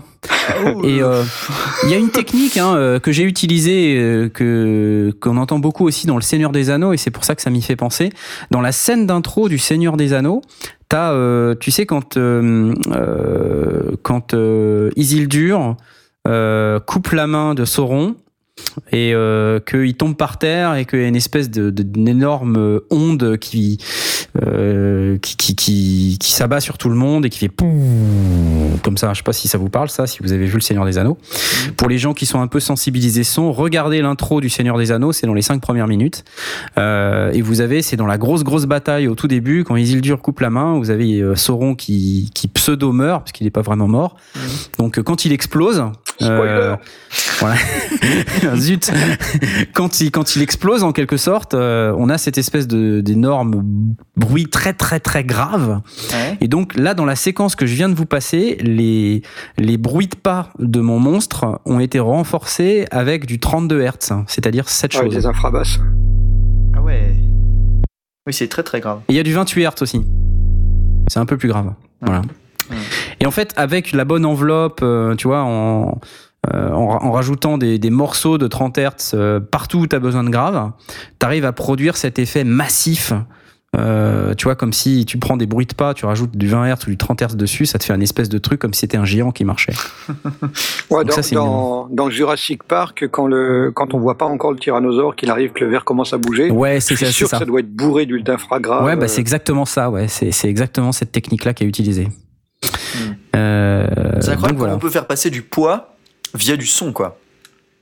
ouais, Bah, c'est pour ça que je parlais des principes, euh, des principes euh, qui régissent euh, la- l'aspect physique du son. C'est incroyable hein, quand on y pense. C'est-à-dire qu'on peut vraiment suggérer euh, des, des, des, des, enfin, des Une véritables densité. notions, ouais, une densité, une, un poids, une, une vitesse, euh, un placement, etc., que par du son. C'est là qu'on voit l'importance du sound design dans les œuvres modernes. Parce que clairement, c'est un moyen supplémentaire de faire passer une information. Tout à fait. C'est c'est pour ça que je disais, il y a, il y a vraiment un travail de de- d'émotion qui se qui se rajoute pour euh, pour simuler euh, le bruit d'une pierre tombale que- qui s'ouvre doucement. Euh, le, le, le truc le plus classique, c'est de, de faire bouger les les, les couvercles de des chasses d'eau euh, en céramique, les anciens couvercles des, des anciennes chasses d'eau en céramique, donc de la faire de la de la faire bouger et de la pitcher vers le grave.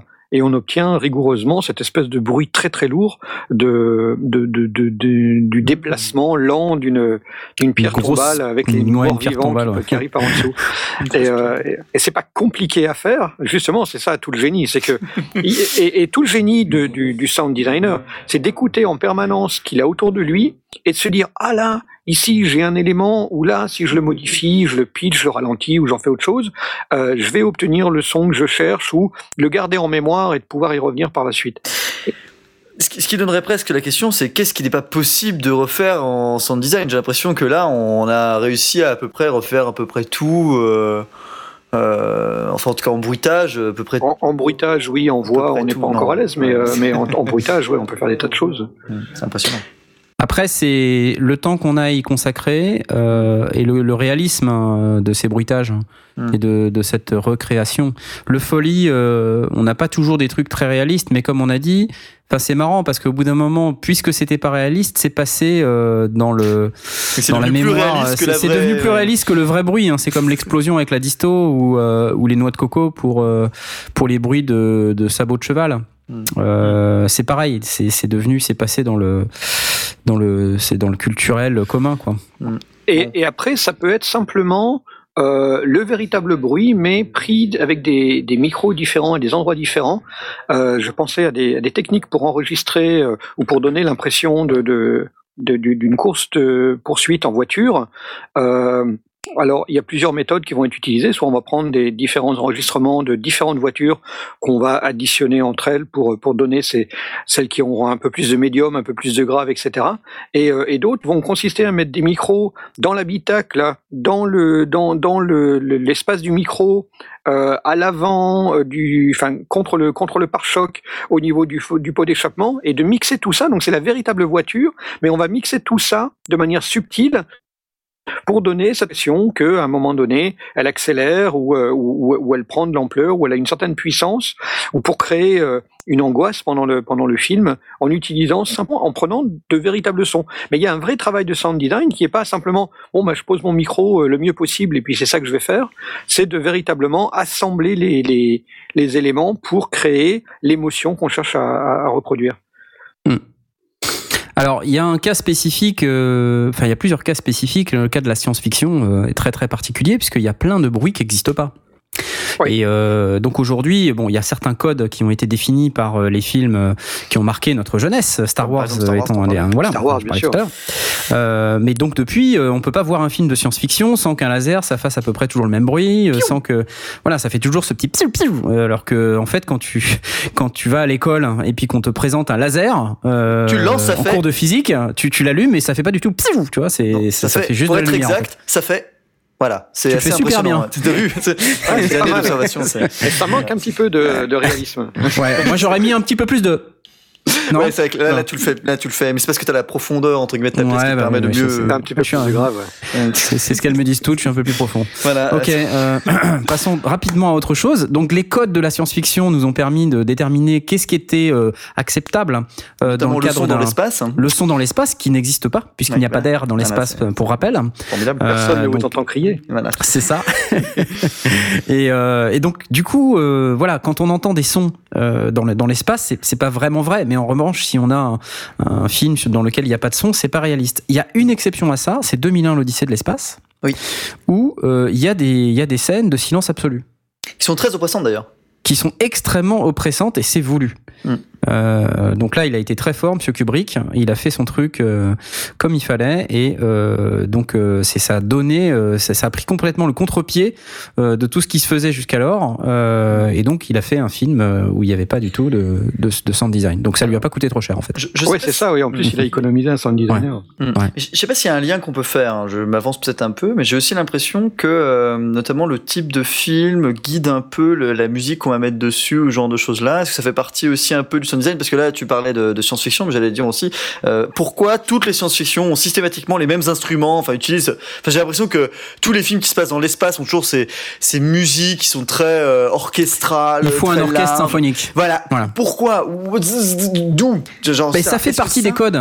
Voilà. Euh, c'est comme le western. La majesté de l'espace, la majesté de l'espace. Enfin, c'est un complètement. peu, c'est pur, c'est. C'est grand, enfin, on voit même ça maintenant, justement, Inks t'en parle, on le voit même maintenant dans les jeux vidéo qui se passent dans l'espace, il y a également le même truc qui reprennent, Ah oui. on voit dans, Gala- Ah oui. dans Super Mario Galaxy où aussi ils ont ressorti les mêmes orchestres symphoniques. Pourquoi? Ça vient d'où? De Mhm. qu'est-ce que c'est, des codes, tu Ça sais, en fait, euh, c'est, c'est des codes euh, qui, qui sont installés euh, culturellement parlant. On n'accepte plus Oui. un film de science-fiction quand il n'y a pas un minimum d'instruments orchestraux. C'est surtout ouais. une prise de risque énorme de la part du réalisateur de décider de ne pas le faire ou de, de transgresser les codes. Mm. Et dans certains cas, comme euh, 2001, euh, ça marche parce qu'il a, il a pris la bonne option, mais il aurait pu faire un four total et on aurait pu très bien lui reprocher de, de, ne, de ne pas avoir cette ambiance particulière de l'espace. Bah, tu le disais, euh, là plus récemment on a eu les Guardians of the Galaxy qui est très bizarre parce que ça se passe toujours dans l'espace, dans des endroits très chelous et pourtant t'as que de la musique euh, contemporaine, enfin de, des Ouais. années 70. C'est Ouais, très perturbant d'ailleurs parce que euh, des fois ça, waouh, c'est un peu. Et je voulais justement, alors c'est vrai, le- l'épi- le- le- l'exemple des Gardiens de la Galaxie, c'est pas forcément celui-là que j'avais en tête, Ah. mais euh, moi j'avais en tête euh, Battlestar Galactica. Ah oui, tout à fait. oui. Euh, alors pour ceux qui connaissent, euh, c'est une série. euh, Ça, c'est- donc je, vais, je vais pas spoiler, mais en gros, euh, voilà, il y a. c'est une série qui est très très axée sur la psychologie des personnages, qui, est une série de science-fiction, mais qui est pas vraiment une série de science-fiction en réalité. Quand on, c'est plutôt une série psycho. Et en fait, elle utilise des codes musicaux qui, qui vont complètement à con- contre-pied de tout ce qu'on vient de dire. Mm. Et euh, qui sont plutôt synthétiques ou plutôt euh, lancinants. C'est des voix qui font ah, comme ça. Donc fais je, bien. je sais pas si- je fais C'est super bien, je C'est sais. ça, C'est fouf, fouf. Euh, mais Je donc, trouve que tu euh, faisais mieux le laser. quand même.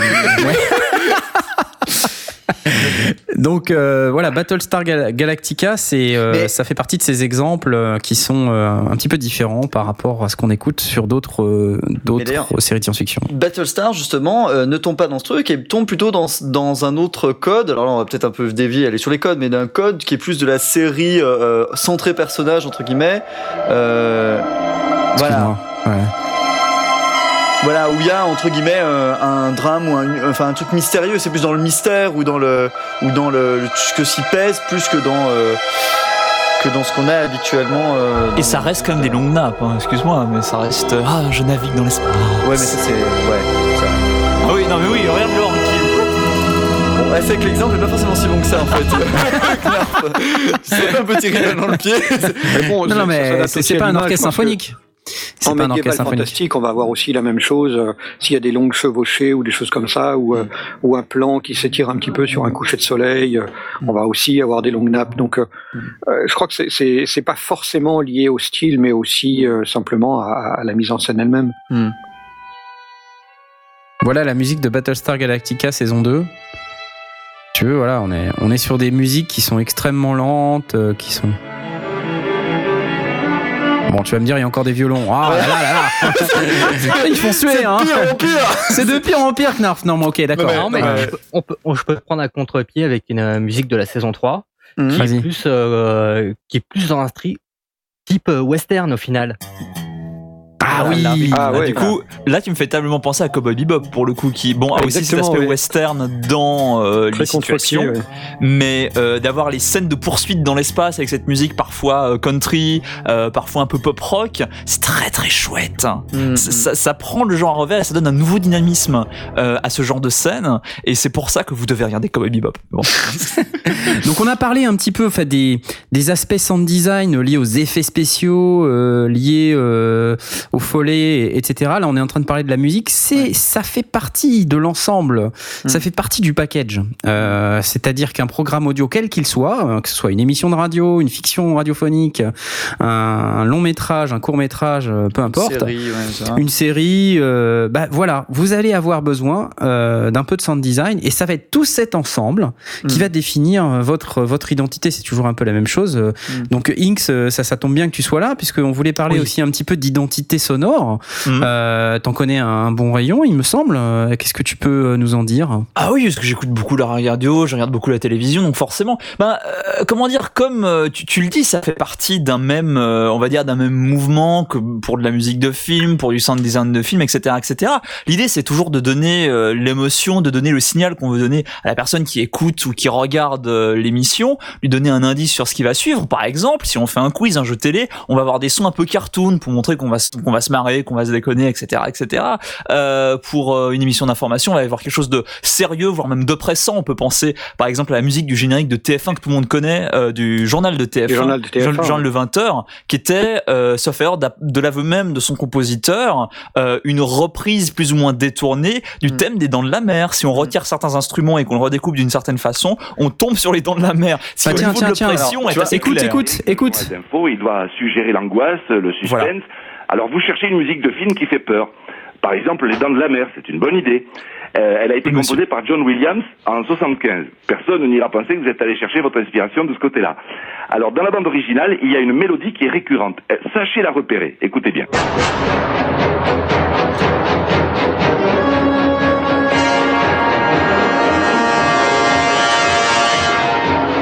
Ça, c'est les dents de la mer. Hein. Ça. Ça c'est Laurent Ruquier. Ça, c'est vraiment ok, ça, c'est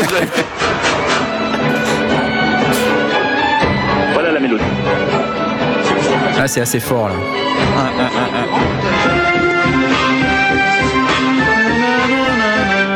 Voilà. Vous isolez ce passage, Ouais.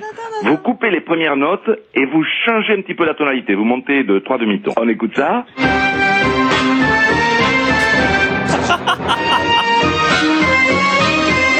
Voilà, ça c'est toujours les dents de la mer. Maintenant on va faire plus angoissant, il faut ralentir toute la phrase, on maintient le rythme avec des contrebasses et des violoncelles, toum toum toum toum toum toum, on ponctue avec des timbales, ça donne ça.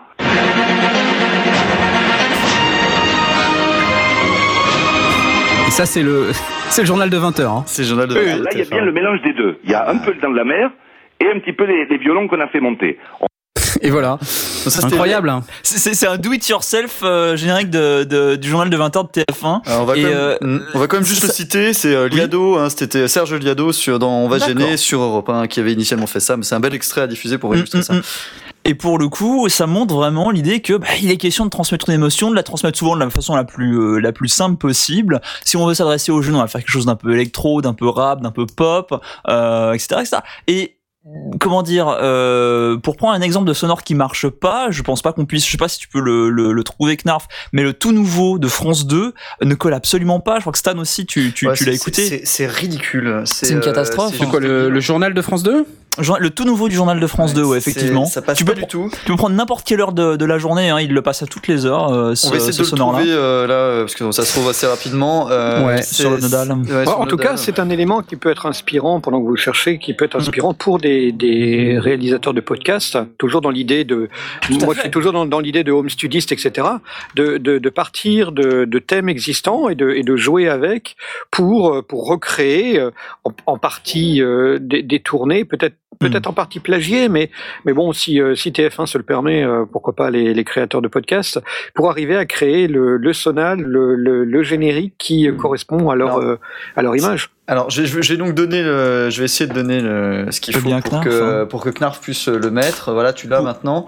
Et c'est très ridicule. Vous allez même entendre le, le, le journaliste qui s'échauffe la voix tellement il trouve ça un peu bizarre. C'est-à-dire que c'est pas du tout adapté. C'est un truc qui passe le matin. hein, donc ils sont juste deux. C'est euh, les quatre vérités le matin sur France 2 dans Télématin. Et vous allez voir, on s'attend pas du tout à ce que ce soit parce que c'est presque too much dans le côté Mm. euh, épique. Vous allez voir, Mm. c'est ridicule.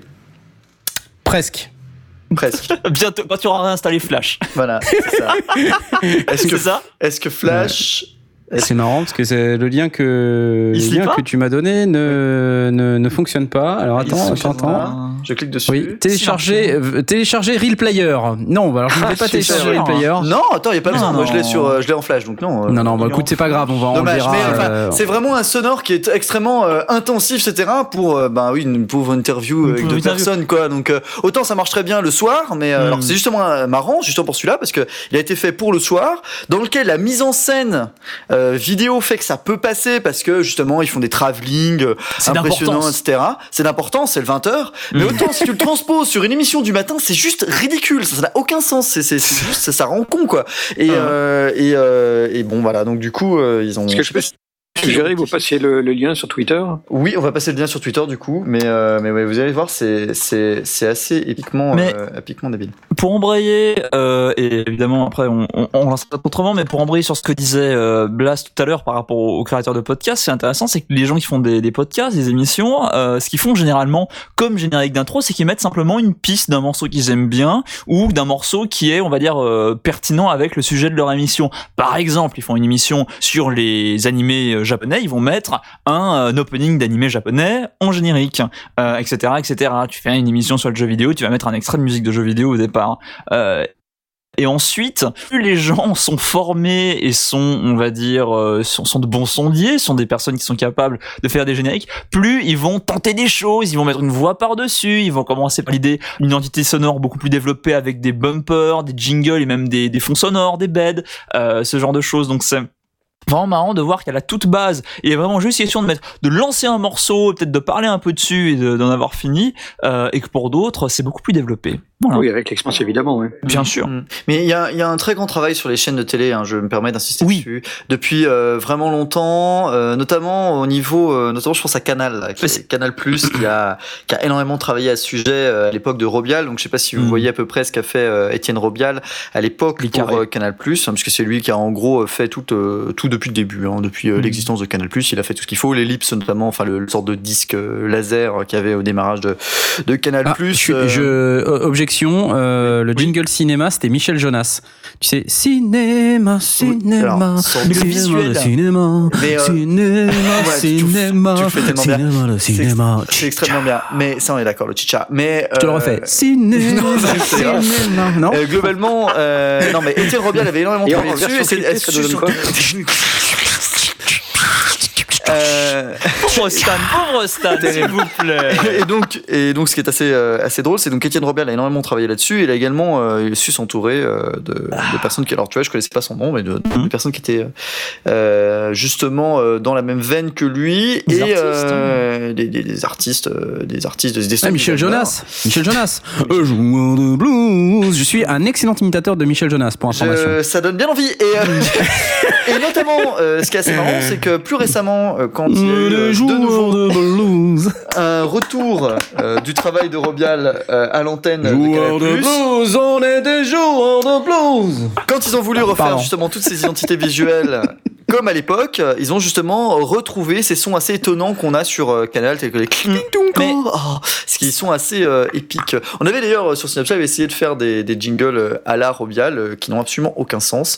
Euh, C'est bah, surtout des synops plus, donc du coup c'est assez confusant pour l'auditeur si tu veux. Oui, non, mais c'était ça. C'est qu'à un moment, on était dans un délire complètement fou de se dire, ah bah tiens, si on essayait de faire un peu comme Canal Plus, parce qu'on faisait un que qui faisait le grand synopsis. Bah, je pense qu'on peut le passer juste euh, si ça t'intéresse.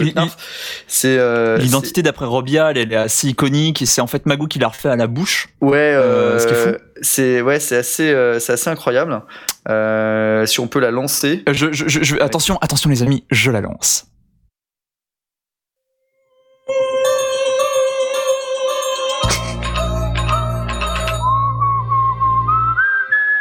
Il a réussi à.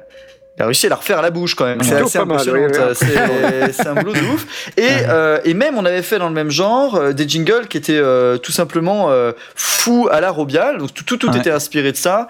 Euh, ouais, si t'en as deux, trois. euh, On, va en passer deux de suite. ouais. Voilà, euh, parce que vous compreniez vraiment le principe du FC fou et c'est inspiré justement du travail énorme qu'a eu Robial et son équipe pour avoir le côté euh, très géométrique et un peu désordonné qui donne, enfin, à la fois géométrique et désordonné euh, pour donner cette ambiance un peu décalée à Canal+. Plus. Hein, en quelque sorte. hein. Voilà, tout à fait. Exactement. On se l'écoute tout de suite.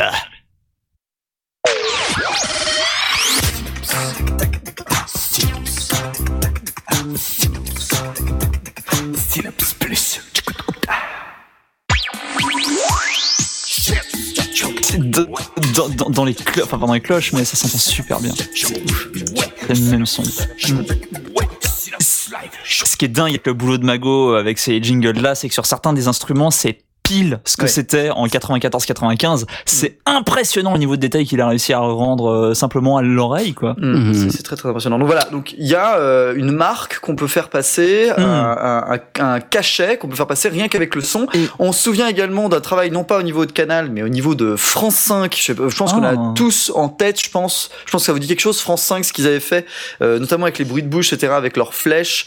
Et euh, Ouais. sinon dans le même genre, Arte M6. avec sa voix très particulière. Ah oui, non. M6 aussi. M6, tous les rappelle-toi les jingles des, Oui, des premières avec- années d'M6. Tout à fait avec le 6 qui bougeait tout le temps et qui était fait euh, avec beaucoup de Ah, bruitage. moi, moi, je préfère celui-là, excusez-moi.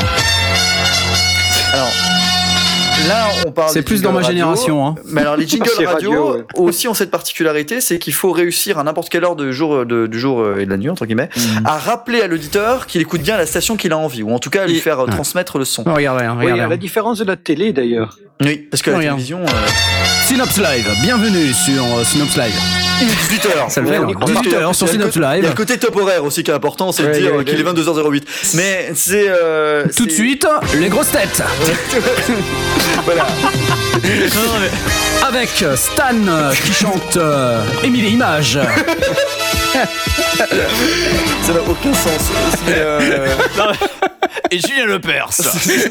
mais, bah, non, mais, non mais on rigole comme ça, mais tu vois, ça évoque immédiatement à tous ceux qui ont déjà entendu, c'est ah mais oui c'est les grosses têtes. Hmm. Oui, Et euh, Parce qu'on nous le serine, parce qu'on nous le serine quotidiennement aussi. Mais ça il y a- rentre y a comme un deux, deux. publicitaire. Et justement, euh, ce que tu disais, euh, Blast, c'est très intéressant. C'est que tu vas me dire, mais quel est l'intérêt d'avoir des identités sonores pour quelque chose d'aussi visuel que la télévision? On pourrait se dire, on n'en a pas besoin, c'est bon, tu vois le logo en haut à droite, le DSK, tu le vois, qui n'est pas forcément un politicien qui fait des choses bizarres dans un Sofitel. C'est aussi le nom des logos qu'on a toujours affichés en haut à droite sur les, sur les, sur les chaînes de télé. On peut En dire, bon, c'est bon, je vois euh, le losange bizarre avec écrit dedans, je sais que c'est France 2. Mm. Mais en attendant, c'est aussi le fait de l'avoir, voilà, c'est une ambiance, on essaie de faire passer un message quand Oui, c'est- un rappel quand, quand on fait autre chose et pour, pour attirer l'œil sur la télé, évidemment. Alors, aussi, Très clairement. Euh, c'est d'ailleurs ce qu'avait fait Camelot avec son C'était les marches pour ramener les gens au même endroit, c'est ce qu'il avait fait. Mais quand tu vois Arte, ceci pour laisser euh, passer un message. Arte, si on prend le temps euh, de regarder le monde d'une manière différente avec la culture, c'est pour ça qu'on avait aussi cette dame, parce que c'est aussi un partie de son design, je pense, c'est d'avoir euh, une speakerine qui parle toujours comme ça, parce que vous êtes dans sur Arte. Ils ont arrêté entre temps parce que tout le monde avait envie de voilà. Mais euh, c'était très compliqué. Comme. Bah, c'était. Radio, comme ça, C'était- génial. Le, le- le- le final de ces, de ces clips sur Arte Radio, Oui. euh, c'était génial de, Parce qu'en de plus- se dire. Parce qu'en plus, on se disait, Oui. ah ça y est, on va avoir les jingles, mais lequel on va avoir? Parce que c'était jamais le même. euh, Il y avait toujours une, une Alors, identité, mais. Et, et, et Pour les auditeurs qui se souviennent pas, c'était à la fin de toutes les capsules d'Arte Radio, parce qu'Arte Radio, mais c'est pas vraiment une radio, ça c'était des existe podcasts. toujours, hein. Ça existe Mhm. encore aujourd'hui, euh, Arte Radio, d'accord, j'ai pas Euh, suivi Je crois que que ça, c'est mais toujours le arteradio.com en finale. voilà. Et, et, et ça, c'était assez incroyable. En plus, c'était souvent intégré dans, euh, Oui, c'était dans, genre- l'épisode. c'était genre Arte raté. Je me gratte la couille. Radio.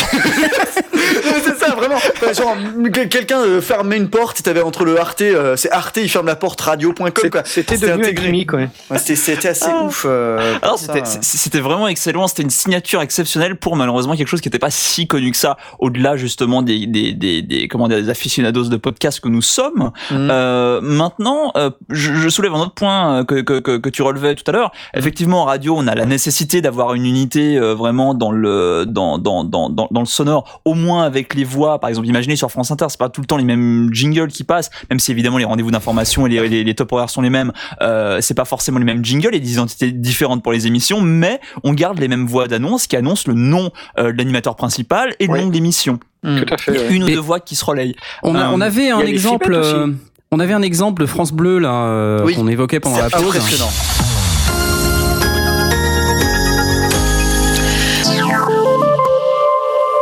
De Montpellier à Grenoble, de La Rochelle au Mans, il y a 44 France Bleu partout en France. Écoutez, on est bien ensemble.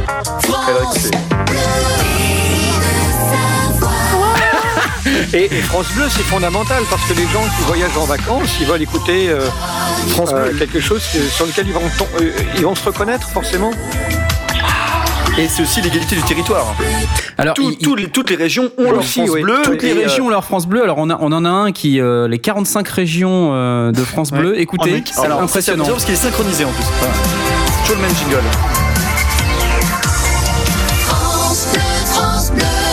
Alors ça c'est le France Bleu, général. France Bleu, classique. France Bleu Alsace. Armorique. C'est séparé. Hein. France Bleu Auxerre. Dans l'ordre alphabétique, on est qu'à. Il y en a 45 comme ça. C'est-à-dire que vous mettez au milieu, vous avez euh, La Rochelle.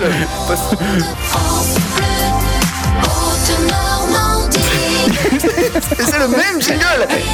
Je vous à la la nana La qui nana qui a chanté toutes les, qui les toutes régions. faire. Et là, on en entend un parce que c'est marrant d'en entendre un, mais il y en a, mais il y en a des vingtaines, il y en a une vingtaine, une trentaine de différents. Mais- mais il y en a 45. Avec, avec- donc à chaque fois toujours Ah, bah, cette style signature. ouais. Cette signature à la fin, nanana, mais avant, vous avez des styles qui n'ont rien à voir. Vous avez un truc un peu pop, un peu euh, euh, truc un peu des années 80. Vous allez avoir, euh, bon peut-être pas rap, mais euh, vous allez vraiment avoir un peu de tout. C'est assez impressionnant pour.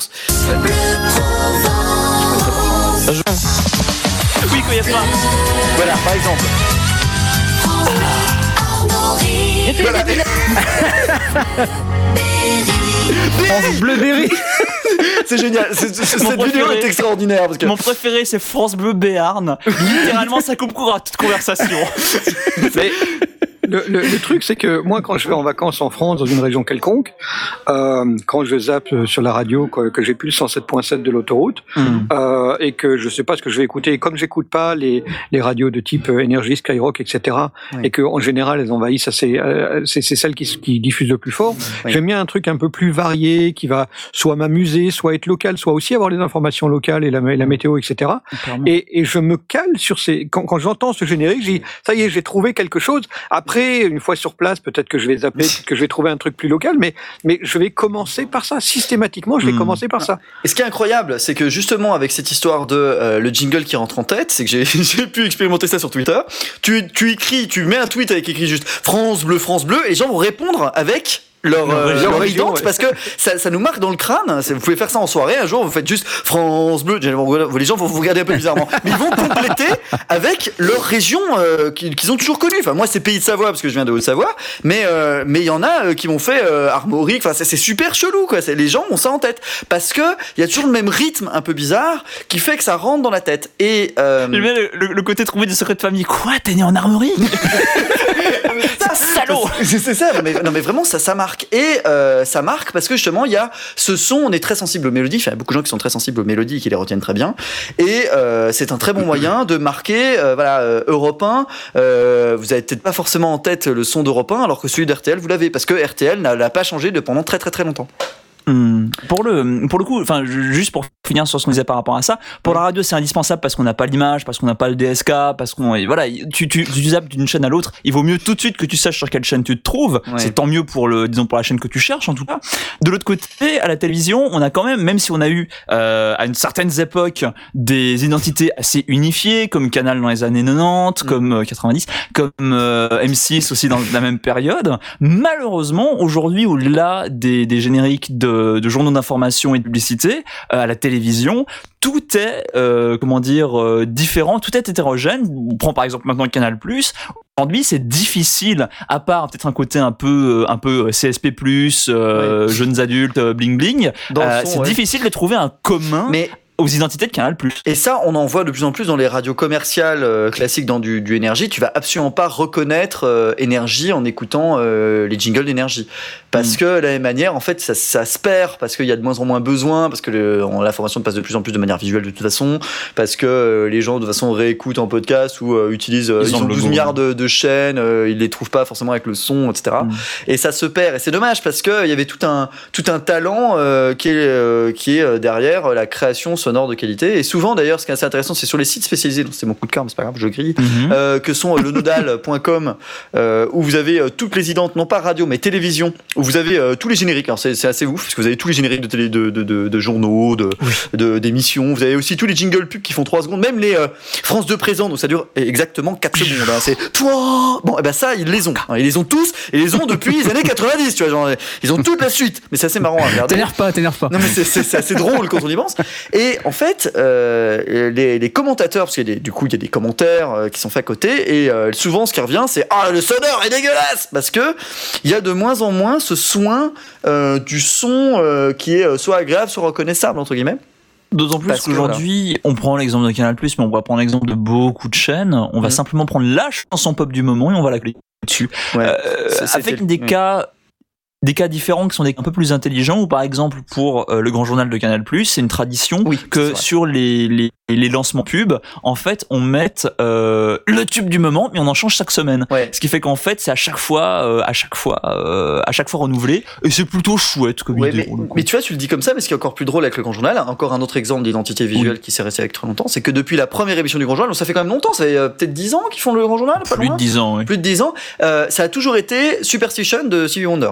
Mais, mais remixé. mais voilà, c'est toujours remixé en fait. La, la première fois c'était le vrai, et ensuite ils l'ont petit à petit euh, changé avec des remixes de gens euh, connus. Genre il y a Justice qui avait fait un, un remix quand même dedans, et qui et en fait pour toute la saison, ou euh, deux saisons ou trois saisons, ça dépend. Donc en fait, à chaque fois qu'ils changent la- l'habillage graphique, ils changent également, donc le générique, ils vont changer également le générique sonore, et pour garder une continuité, c'est toujours un remix de, de Stevie Wonder Superstition, mais différent. Mm. Et c'est assez On connaît plus du tout. Skyrock, rap et R&B non-stop. Ouais, genre. Alors ça, on connaît plus du tout- on connaît plus du tout que là. hein. Ouais, c'est vrai, c'est- Il dit même plus le grand journal, c'est a ça, a changé. complètement changé. Mais là, là, tu vois, ça c'est un exemple, Skyrock, où euh, globalement, euh, ça, euh, de savoir que c'est Skyrock, juste si on t'avait fait bip à la place du, du Skyrock, tu serais incapable de savoir ce que Et c'est. celui-là, celui-là, celui-là.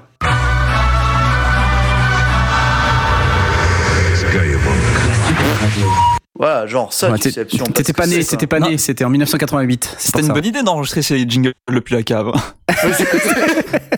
C'est- ça, genre, je vais tester tous les VST shows que j'ai dans un coin. hein, Alors, je vais un les autre, mettre un autre. ensemble. Skyrock, Skyrock. Voilà. En plus, il y a des mèmes de plus en plus. C'est genre, euh, en gros, euh, si on veut essayer avec Synops Live, c'est Live, Synops Live. Genre, il y a toujours quelqu'un qui parle avec un effet de téléphone derrière. Enfin, c'est ridicule. Enfin, tu peux vraiment faire euh, le jingle typique dégueulasse de radio euh, qui a pas pris 3 secondes pour le faire. C'est extrêmement facile parce que c'est Ouais, toujours qui- les mêmes types. Qui a pas pris 3 secondes, ramenons-nous aussi en 88. euh, Oui, au début, c'était pas pareil, je suis d'accord. Au, au moment du lancement des radios libres, enfin 88, C'était pas ça. faut remonter au- au- au-delà de ça. non. Mais si tu, tu, tu prends des début des années 80 avec le lancement de ça, effectivement, d'abord, il n'y avait pas les, les, les workstations qu'on a, qu'on a aujourd'hui, des ordinateurs puissants et tout. Mm. Donc, il fallait passer par des, par des moyens qui étaient beaucoup plus euh, euh, archaïques ou par des moyens financiers importants. Or, les radios libres n'avaient pas ces moyens pas. importants. Donc, euh, je, trouve que c'est, d'ailleurs, je, je rends- j'ai tendance à rendre hommage à ces gens qui étaient des, des- du, coup des purs sound designers, Mm. qui étaient assez inventifs avec des moyens du bord, aller euh, mettre le doigt sur la bande pour pour faire un coup de de de, de, de flingueurs ou des choses comme ça parce que parce que ça marchait, parce qu'on pouvait faire des trucs avec. Ce qui est un peu dommage, c'est qu'aujourd'hui, avec toutes les technologies modernes qu'on a, malheureusement, ça s'est perdu. Enfin, c'est pas que ça s'est perdu, mais c'est qu'il y a moins. de- je- J'ai l'impression, c'est une impression, qu'il y a moins d'inventivité. Ou, euh, enfin, en tout cas, de, de- il y a, il y a pas de, Oh, chose de pas. très frais euh, bah, dans, dans les radios euh, commerciales. euh, pff, non, Oui, je suis alors, désolé, attends, euh, c'est peut-être que- vraiment, peut-être pas de enfin, budget. Peut-être Ouais, que dans les radios commerciales, euh, on n'a plus trop le temps, en fait, hein, euh, de faire ça. Non, mais c'est attends, Ouais, sérieux. ouais. Aujourd'hui, c'est pas parce qu'il y a euh, les workstations euh, avec toutes les, les fonctions euh, qu'on qu'on peut connaître et qu'on Oui. a pu décrire dans les sondiers euh, en long, en large et en travers, Qu'il a n'y a faire pas d'inventivité. C'est juste que le temps euh, manque dans, dans ces structures qui sont, comme tu l'as dit, des structures commerciales. Mmh. Euh, et donc, on passe pas le temps à faire ça. On passe du temps à passer de la publicité on- et on paye euh, les gens, euh, le personnel au lance-pierre.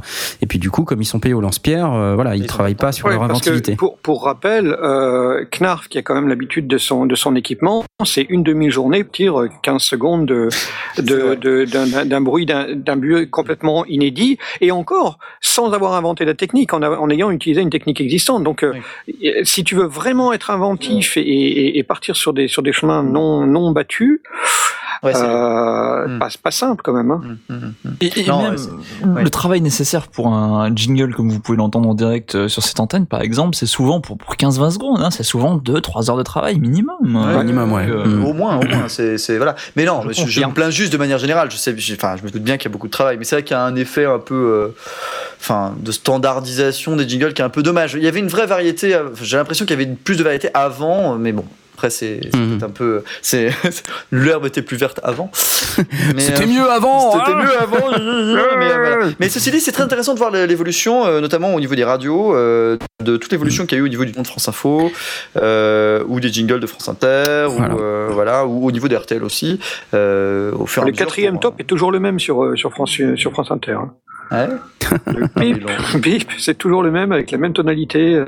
ils l'ont, ils l'ont réarmo- enfin, ils l'ont réarrangé le- quand même. Non, non, et, et tu Le, parles les, du les- top horaire le- des le trois top bips, hein. horaire, les, les quatre, les quatre tops pour donner le top horaire, non, il n'est pas changé, il est toujours le même. Et, et il passe littéralement par-dessus tout ce qui passe Ouais. à l'antenne. Il, Il il se- est vraiment question de donner l'heure au, au- vraiment au pouce près. Quoi. Ah, c'est fou.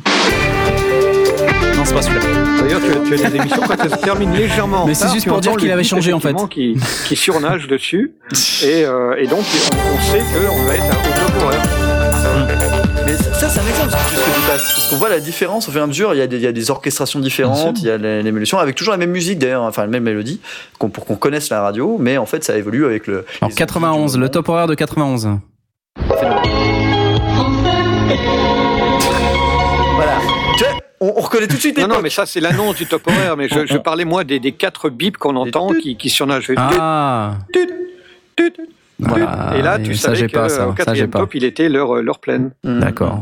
Et d'ailleurs, on- le, le- le- le principe même du top horaire aujourd'hui, qu'on qu'on n'applique pas du tout sur CM5, alors que j'ai toujours ado, enfin, j'adorerais, pour les c'est un de mes fantasmes dans la vie, c'est d'avoir un top horaire sur CM5. Si, on est 23h04.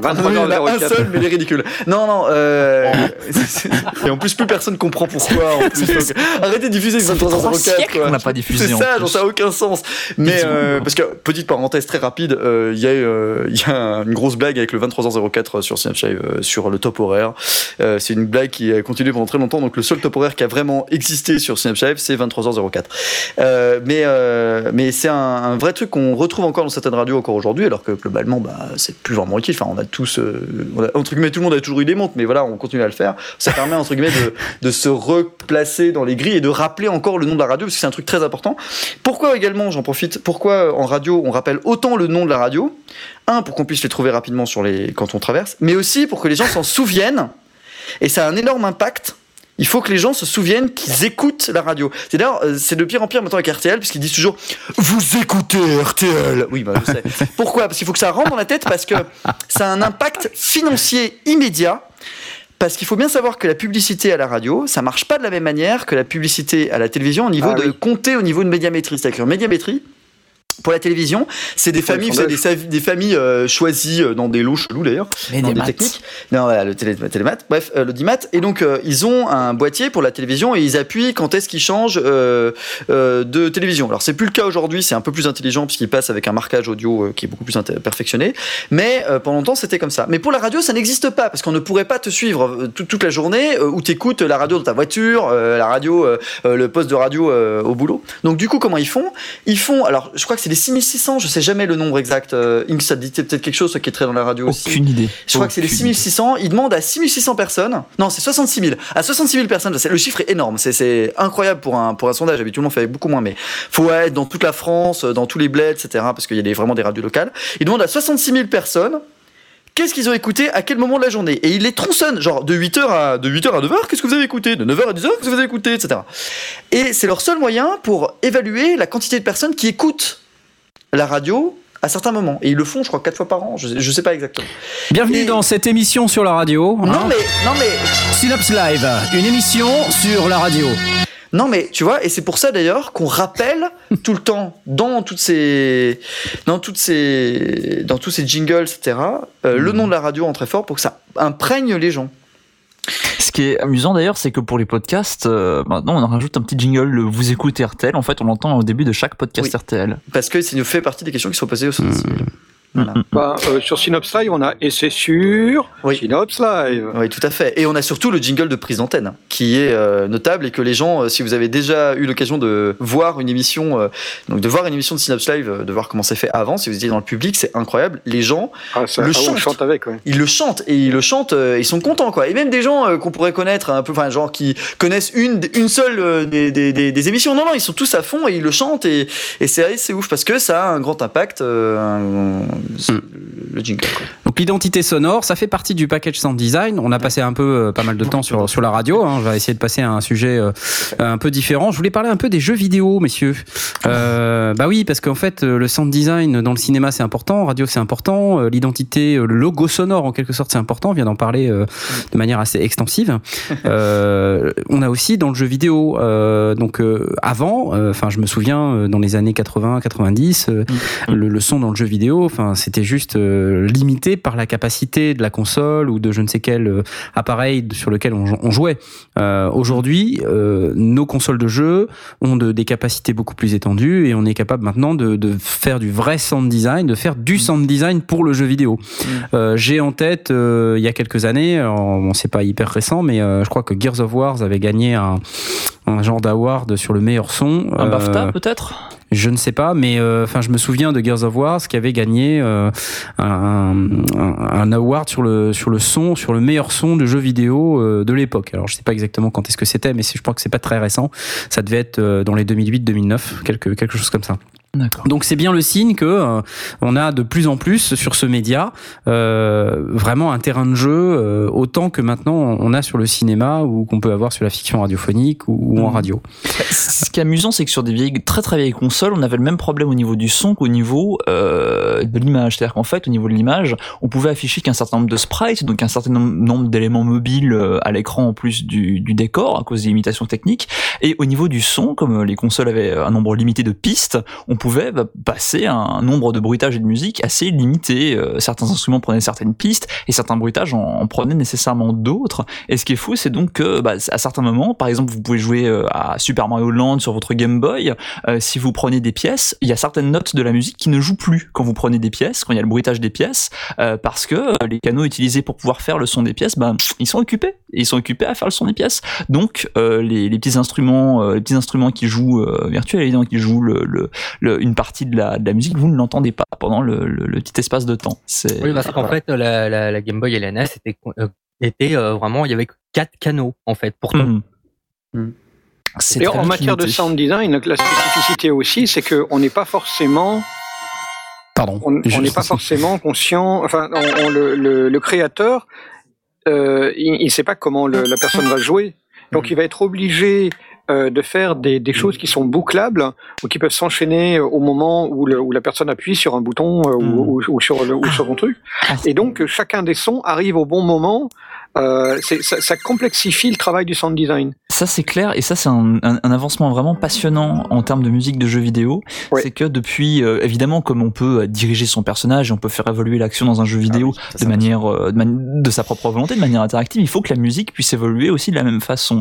Euh, avant, on passait simplement d'une piste à l'autre. Là, on arrive à, à faire la transition d'une piste à l'autre en, en se déplaçant. En fait, le, le jeu repère un peu quel- de- sur quelles coordonnées, à quels endroits de la carte se trouve le personnage, où se trouve ce qu'on dirige, et la musique va évoluer en fonction de ça. Et mieux encore, euh, si c'est euh, différentes pistes, on va peut-être changer un ou deux instruments pour donner une autre tonalité. On va se rapprocher de l'eau et on va avoir des, soni- des sonorités un peu plus sourdes. On va se rapprocher de la lave et on va avoir des instruments qui vont faire un peu plus oriental, un peu plus pour faire un peu regarde il fait chaud, etc.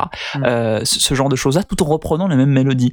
Donc on a cette idée de, de rendre aussi le son interactif, ce qui euh, est voilà quelque chose de terriblement spécifique aux jeux vidéo. Pour je, coup. je pense qu'on peut euh, euh, aussi citer quand même un jeu qui a fait quand même exemple au niveau euh, que ça soit euh, sound design, musique, parce que les deux vont ensemble. C'est Rez.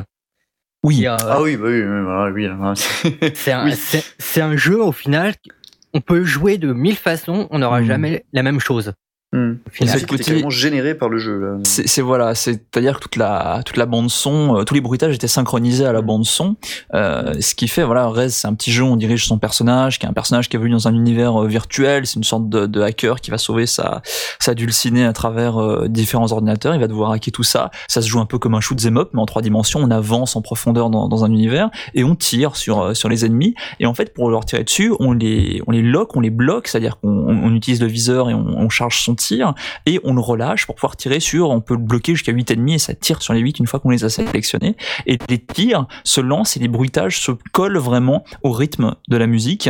Et euh, le jeu est assez court, mais c'est vraiment une expérience euh, intéressante. Il est pas très cher, vous pouvez le récupérer en téléchargement euh, légal évidemment et bien euh, sur euh, notamment sur Xbox 360 et PlayStation 3. Il est très très chouette. Euh, dans dans- dans le même genre, plus connu, juste Mhm. euh, dans la musique qui s'adapte au mouvement, on a, on a connu euh, un, un jeu euh, qui est, enfin, qui est iconique, qui est Super Mario 64.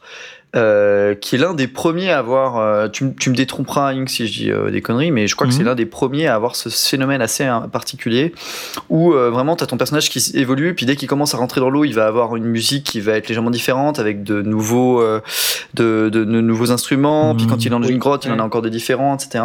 C'est un cas qui est très intéressant parce que Koji Kondo, qui est le compositeur habituel de, de la série Mario chez, chez Nintendo, Mhm. a expliqué qu'il avait une idée pour ce jeu-là qui n'a pas été implémentée, qui était celle en fait de, de faire en sorte de, cette fois-ci non pas de caler euh, la musique par rapport aux actions, mais les actions par rapport à la musique et de faire réagir les ennemis à certains points de la musique. Et ça, il l'a introduit beaucoup plus tard. Il l'a introduit en 2008 en New Super Mario Bros sur Nintendo DS. Donc il a introduit cette idée-là euh, une 16 années plus tard, simplement, euh, non pas 16, euh, 12 années plus tard, euh, simplement parce que voilà, il avait beaucoup plus le temps, l'idée était arrivée beaucoup plus tard dans le développement. Mais c'est une autre idée aussi de mettre le jeu au service de la musique et du sound design plutôt que l'inverse. Et, et si on si on exclut la musique, est-ce que on a des exemples Je suis pas spécialiste de jeux vidéo. Est-ce qu'on a des exemples où le son euh, d'un- d'un- d'une action particulière évolue aussi en fonction de l'endroit où on se trouve Alors oui, enfin là il y a le, le son 3D et il y a, il y a aussi le côté euh, où est-ce que le son se trouve par rapport au personnage. Euh, ça, ça se fait de plus Bien en sûr. plus aujourd'hui. Euh, on a une véritable spécialisation du son. Euh, après, Une euh, reverb différente aussi? Absolument, oui, oui, oui. euh, bah, ça- même aujourd'hui, pour te dire, même avec la musique, euh, il y a euh, des côtés de, enfin, quand tu es dans une grotte, tu, tu vas avoir un, un filtre qui va t'appliquer sur la musique pour qu'elle soit différente, sans que ce soit vraiment une autre musique différente. Mais, euh, mais oui, euh, quand tu vas sauter sur une carapace aujourd'hui dans un Mario moderne, euh, dans une carapace, quand tu es dans une grotte, il va y avoir une reverb. Quand tu vas sauter dessus, ça va faire pou pou pou. C'est assez impressionnant. M- m- Mais ce qui est très intéressant par rapport à ça, c'est qu'effectivement, la, la technologie est en avancée, on peut beaucoup plus raconter des histoires, et les jeux vidéo, dans leur narration, se rapprochent beaucoup plus de films, autrement dit, on a beaucoup plus de dialogues, on a beaucoup plus d'interactions, et ces interactions-là ne se passent pas forcément dans des scènes cinématiques. On peut prendre l'exemple de Half-Life, où il n'y a pas vraiment de cinématique, mais en fait, les personnages discutent et interagissent, on peut pas vraiment euh, tuer des aliens tout le temps, il y a des, des gens qui discutent, mais on peut toujours se déplacer. Et pour le coup, on va entendre plus ou moins fort suivant où on se trouve, et plus ou moins à gauche, plus ou moins à droite, avec un, un équilibrage de, de la stéréo. Euh, dans, dans, dans les deux oreilles, euh, en fonction de euh, bah, si, si, si les gens qui se discutent se trouvent euh, à la droite de notre personnage ou à la gauche, etc., etc. Cette interactivité pousse, euh, bah voilà, forcément les, les, les, les comment dire, euh, les, les créateurs de jeux et les sound designers de jeux à, à faire ce genre d'effort. Et donc c'est un effet appliqué euh, en live, c'est pas prévu à l'avance. Et ce qui est complètement dingue aujourd'hui, c'est que là, cette émission-là, on l'a fait sur euh, Mumble. On est sur Mumble pour pouvoir discuter entre nous. Mumble, c'est un logiciel qui est généralement utilisé par les joueurs pour se retrouver, pour discuter notamment des joueurs de MMORPG. Et ce qu'il faut savoir, c'est qu'il y a un plugin dans Mumble aujourd'hui qui existe et que vous pouvez euh, vous pouvez utiliser, qui vous permet, euh, si vous jouez par exemple à un MMORPG, euh, Mumble va reprendre les coordonnées que vous avez sur la carte dans le jeu et va en fait rendre les gens plus ou moins forts si vous vous trouvez plus ou moins proche d'eux. C'est complètement fou. Mm. C'est complètement fou et c'est une euh, c'est- c'est c'est une super idée. Alors bon, forcément ça marche, ça marche, ça marche moins bien évidemment, mais euh, l'idée c'est qu'on se trouve très loin de quelqu'un, donc on va crier pour lui dire. Ah, Viens par là, etc.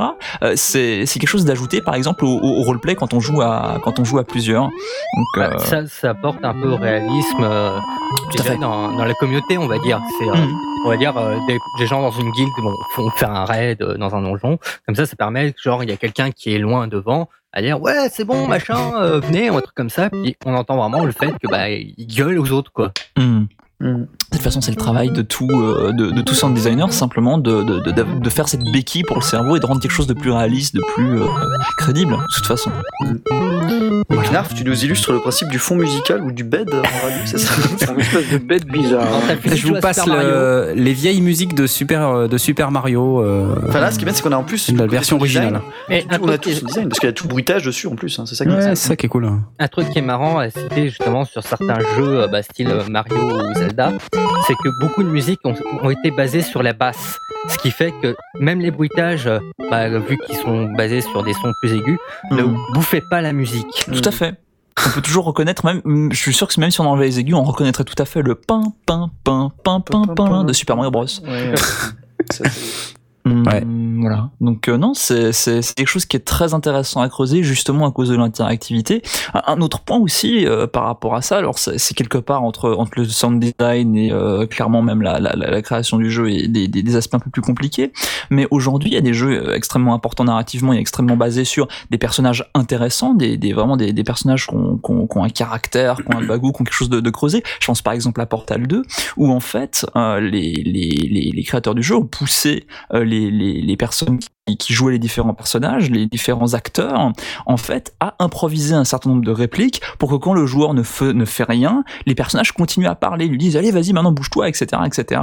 Euh, et ce qui est quelque chose qu'on voit pas dans le cinéma. Dans le cinéma, on va utiliser une seule réplique, on va utiliser la réplique qu'on a prévue. Limite l'acteur il a improvisé, d'accord, mais ensuite on décide si on le met ou si on le met pas. Là, le joueur peut avoir une expérience différente de des différents personnages s'il décide de très pendant le jeu et d'entendre que euh, le minimum de ce que les personnages vont lui dire, ou au contraire s'il fait un peu l'idiot qui reste, ou des, qui fait ce qui est pas prévu, et il déclenche des lignes de dialogue qu'il n'aurait pas autrement. Donc euh, je sais qu'on s'écarte un peu du, du sound design, mais c'est quelque chose de, de très important. Et, et l'idée.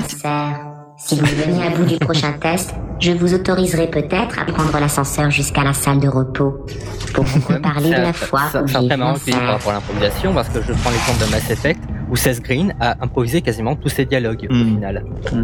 non, c'est- et, et parfois c'est ces dialogues improvisés qui sont les trucs les plus mémorables pour les joueurs, pour le coup. C'est ça, ouais.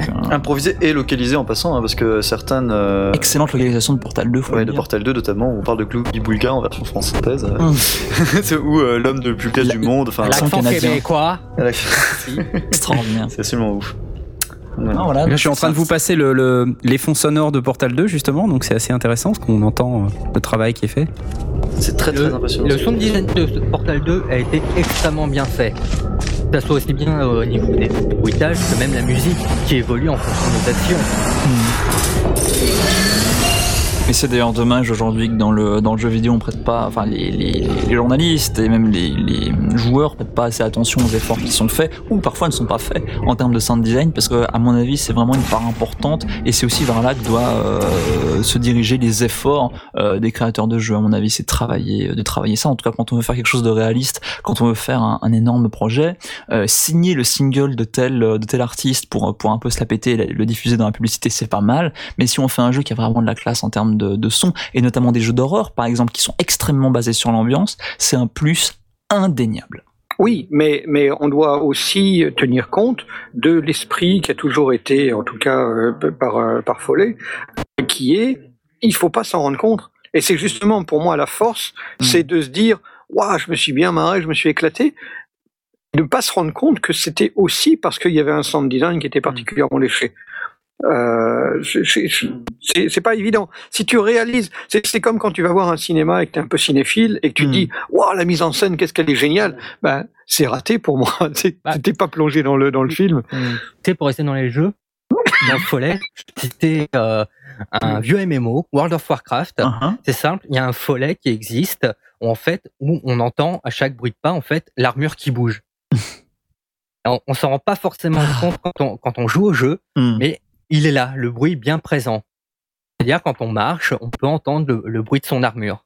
pour, euh, pour aller dans cette même direction-là et probablement pour finir la, la, la jeu vidéo, euh, un, petit un petit extrait de trivia que vous connaissiez euh, peut-être peut-être pas.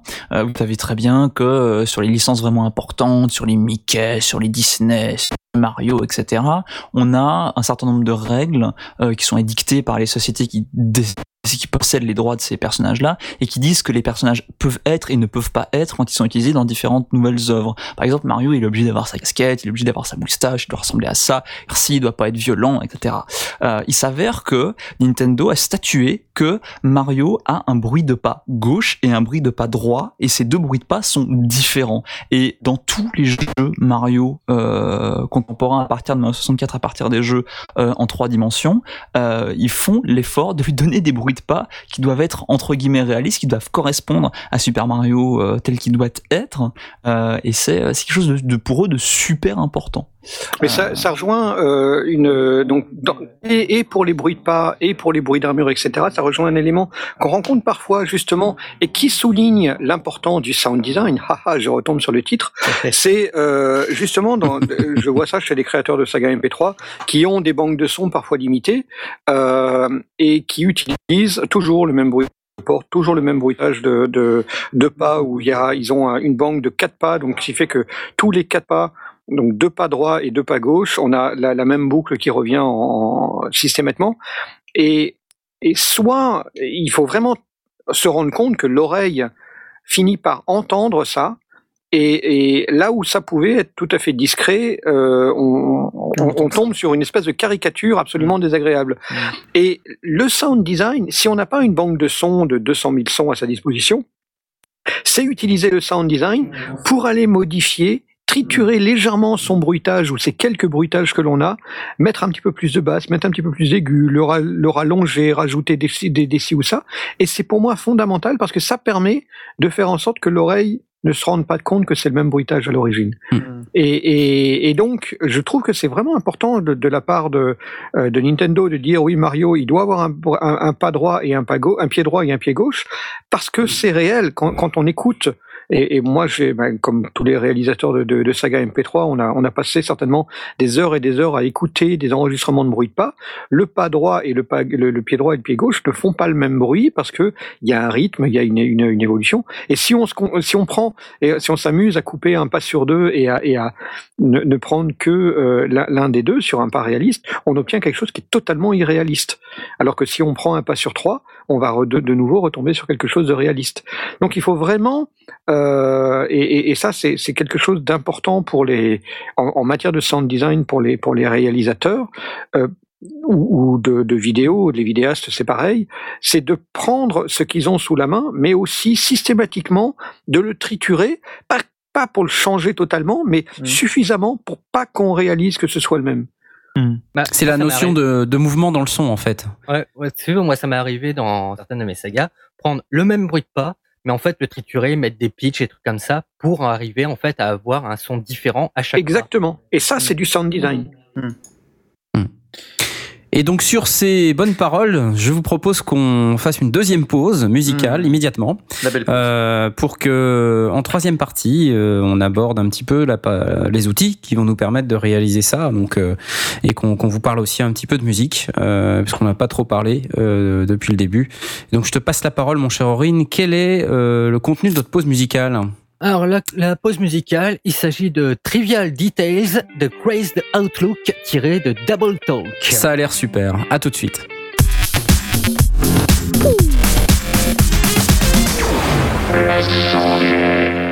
Et nous revoici, on n'était pas vraiment parti, j'ai l'impression. Non, mais euh, honnêtement, honnêtement euh, c'est, vraiment, une malchance que ça n'arrive pas quand on dit du mal des autres émissions. c'est, c'est qu'habituellement, on est toujours à dire n'importe quoi. Voilà, donc on était en train de faire notre pause à nous euh, pendant qu'on était à l'antenne. En fait. en C'était juste fantastique. Et on y a Euh, appris que Stan buvait du whisky. Mais euh, oui, c'est du whisky ça. tonic, ou je bois du en Donc fait. vous savez quelle est la suite du programme, c'est pas la peine que je le rappelle. On va parler un petit peu de musique et on va parler un petit peu de synthétiseur puisque ça manquait, euh, comme je le disais à la pause. Euh, donc en réalité, ce que je- ce dont je voulais vous parler aujourd'hui, c'était plutôt euh, de du sound design en mode euh, bon bah voilà, si je veux pas utiliser les presets que j'ai dans mon synthé pour faire ma musique, euh, bah je vais euh, triturer un petit peu mes boutons et fabriquer mes sons moi-même. Euh, ça présente plusieurs avantages. Le premier, c'est que vous avez des sons qui sont originaux. Le second, c'est que les gens, quand ils vous écoutent, ils font waouh, il a des sons originaux. Et puis le troisième avantage que ça présente, c'est que au niveau des filles, c'est vachement mieux. Euh, voilà, donc ça, c'est ça n'a absolument aucun Qu'est-ce rapport. que tu recherches chez un homme? Des sons originaux. c'est ça. Euh, donc euh, bon, si je peux essayer de vous passer, euh, bon, je pense que en termes de sound design, les, les trucs un peu du moment, euh, c'est, euh, je, je voulais vous passer des petits bouts de dubstep pour vous montrer un petit peu où on en est au niveau musical sur la partie sound design. Alors, on entend souvent parler de la dubstep. Euh, c'est une musique qui est un petit peu hachée, qui se, se base beaucoup sur la basse et sur les euh, les changements de rythme, euh, etc. Et je voulais euh, je voulais vous faire un petit euh, un petit florilège euh, de ce que de ce que j'ai repéré euh, et pour ça il faut que je reprenne un petit peu mes euh, fichiers. Nous, fais-nous rêver. Fais-nous rêver. Alors écoutez ça. Ça s'appelle Haywire. C'est un artiste euh, que j'aime beaucoup. Alors ça paye pas de mine comme ça quand ça démarre. Donc là, il y, a un- il y a un gros gros travail qui est fait sur le sound design. Donc euh, c'est pour ça que j'ai sélectionné cet artiste. À la fois sur euh, la recherche des sons, le mixage euh, et la- et l'arrangement. Euh, et du coup, tout ça me fait dire que voilà quelqu'un qui fait vraiment du sound design. C'est pour ça que je voulais vous le faire écouter. On va écouter deux minutes, une minute. Alors voilà, ça c'est une petite intro. Si j'avance un peu, parce que sinon ça va être un peu chiant.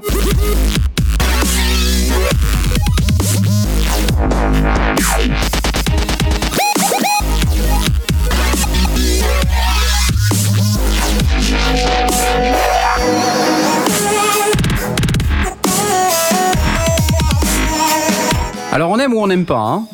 mais euh, ce qu'on peut pas reprocher à ce garçon, euh, c'est de c'est de pas être créatif, euh, dans la mesure où, enfin, il y en a dans tous les sens. hein. Je vous en remets un bout.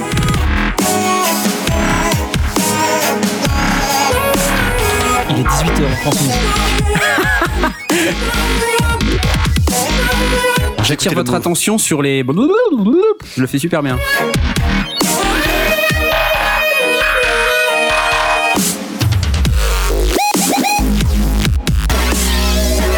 Voilà. Euh, donc pourquoi je voulais Ouais, vous je vous faire écouter ça, c'est ju- justement pour euh, pour regarder un petit peu quelles quelles sont en fait les nouvelles tendances musicales qui émergent euh, des euh, différentes fonctionnalités qu'on peut voir arriver sur euh, nos digital audio workstation, nos synthétiseurs euh, et, et, euh, donc de plus en plus d'artistes produisent une musique qui euh, qui change, hein, qui évolue.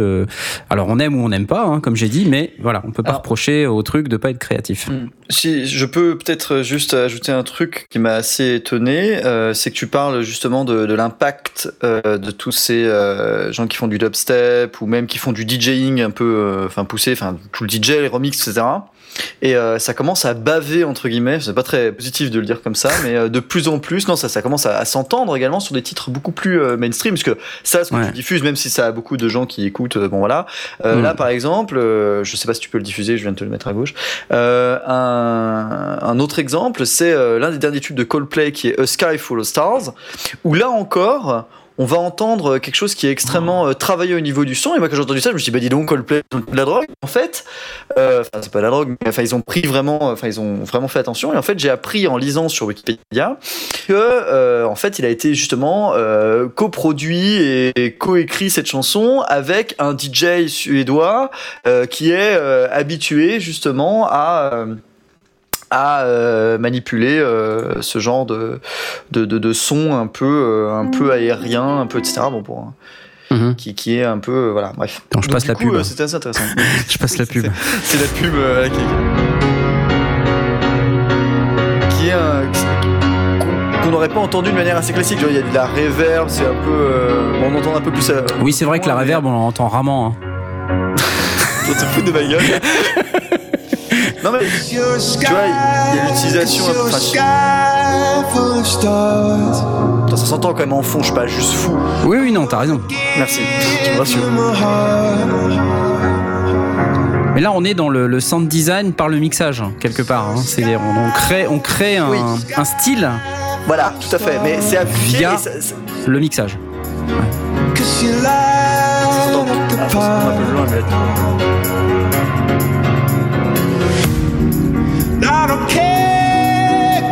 Je vais avancer un peu, peut-être Oui, peut-être. Ah bah non, c'est pareil.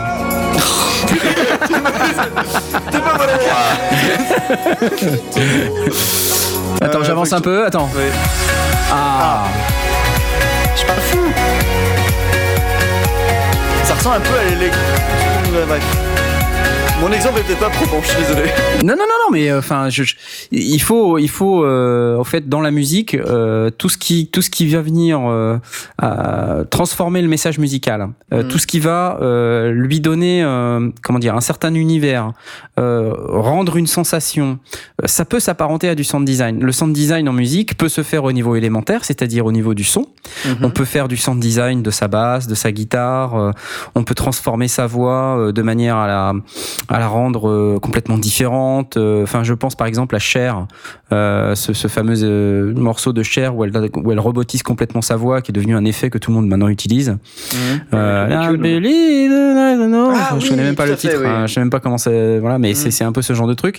Là, j'ai aussi un autre artiste euh, dont j'avais parlé dans une précédente émission euh, qui s'appelle Cell Dweller Ouais. et qui, qui fait de la, de la guitare disto mais euh, mélangée à des synthétiseurs euh, et ça donne des trucs euh, complètement hallucinants. Euh, Enfin, J'essaie de trouver le morceau, mais euh,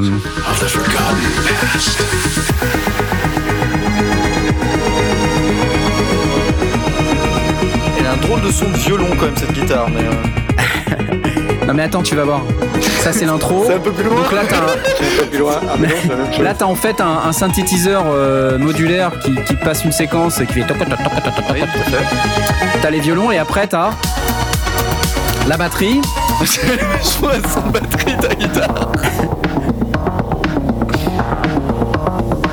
Euh... Ouais, c'est pas le meilleur exemple. C'est la soirée du mauvais exemple. Non, C'est mais la soirée non, du mais mauvais exemple. On entend le, le, le travail que tu disais avant. Alors regarde, sur Switchback, ça s'entend beaucoup mieux.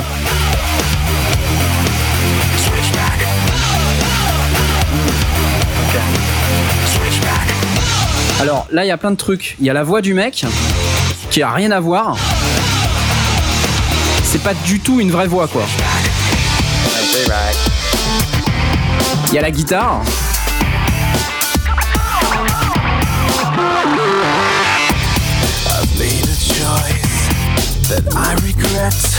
Donc là, il y a sa voix qui est, normale, mais qui est, qui est très très traitée. Euh, bon, si on avance un peu.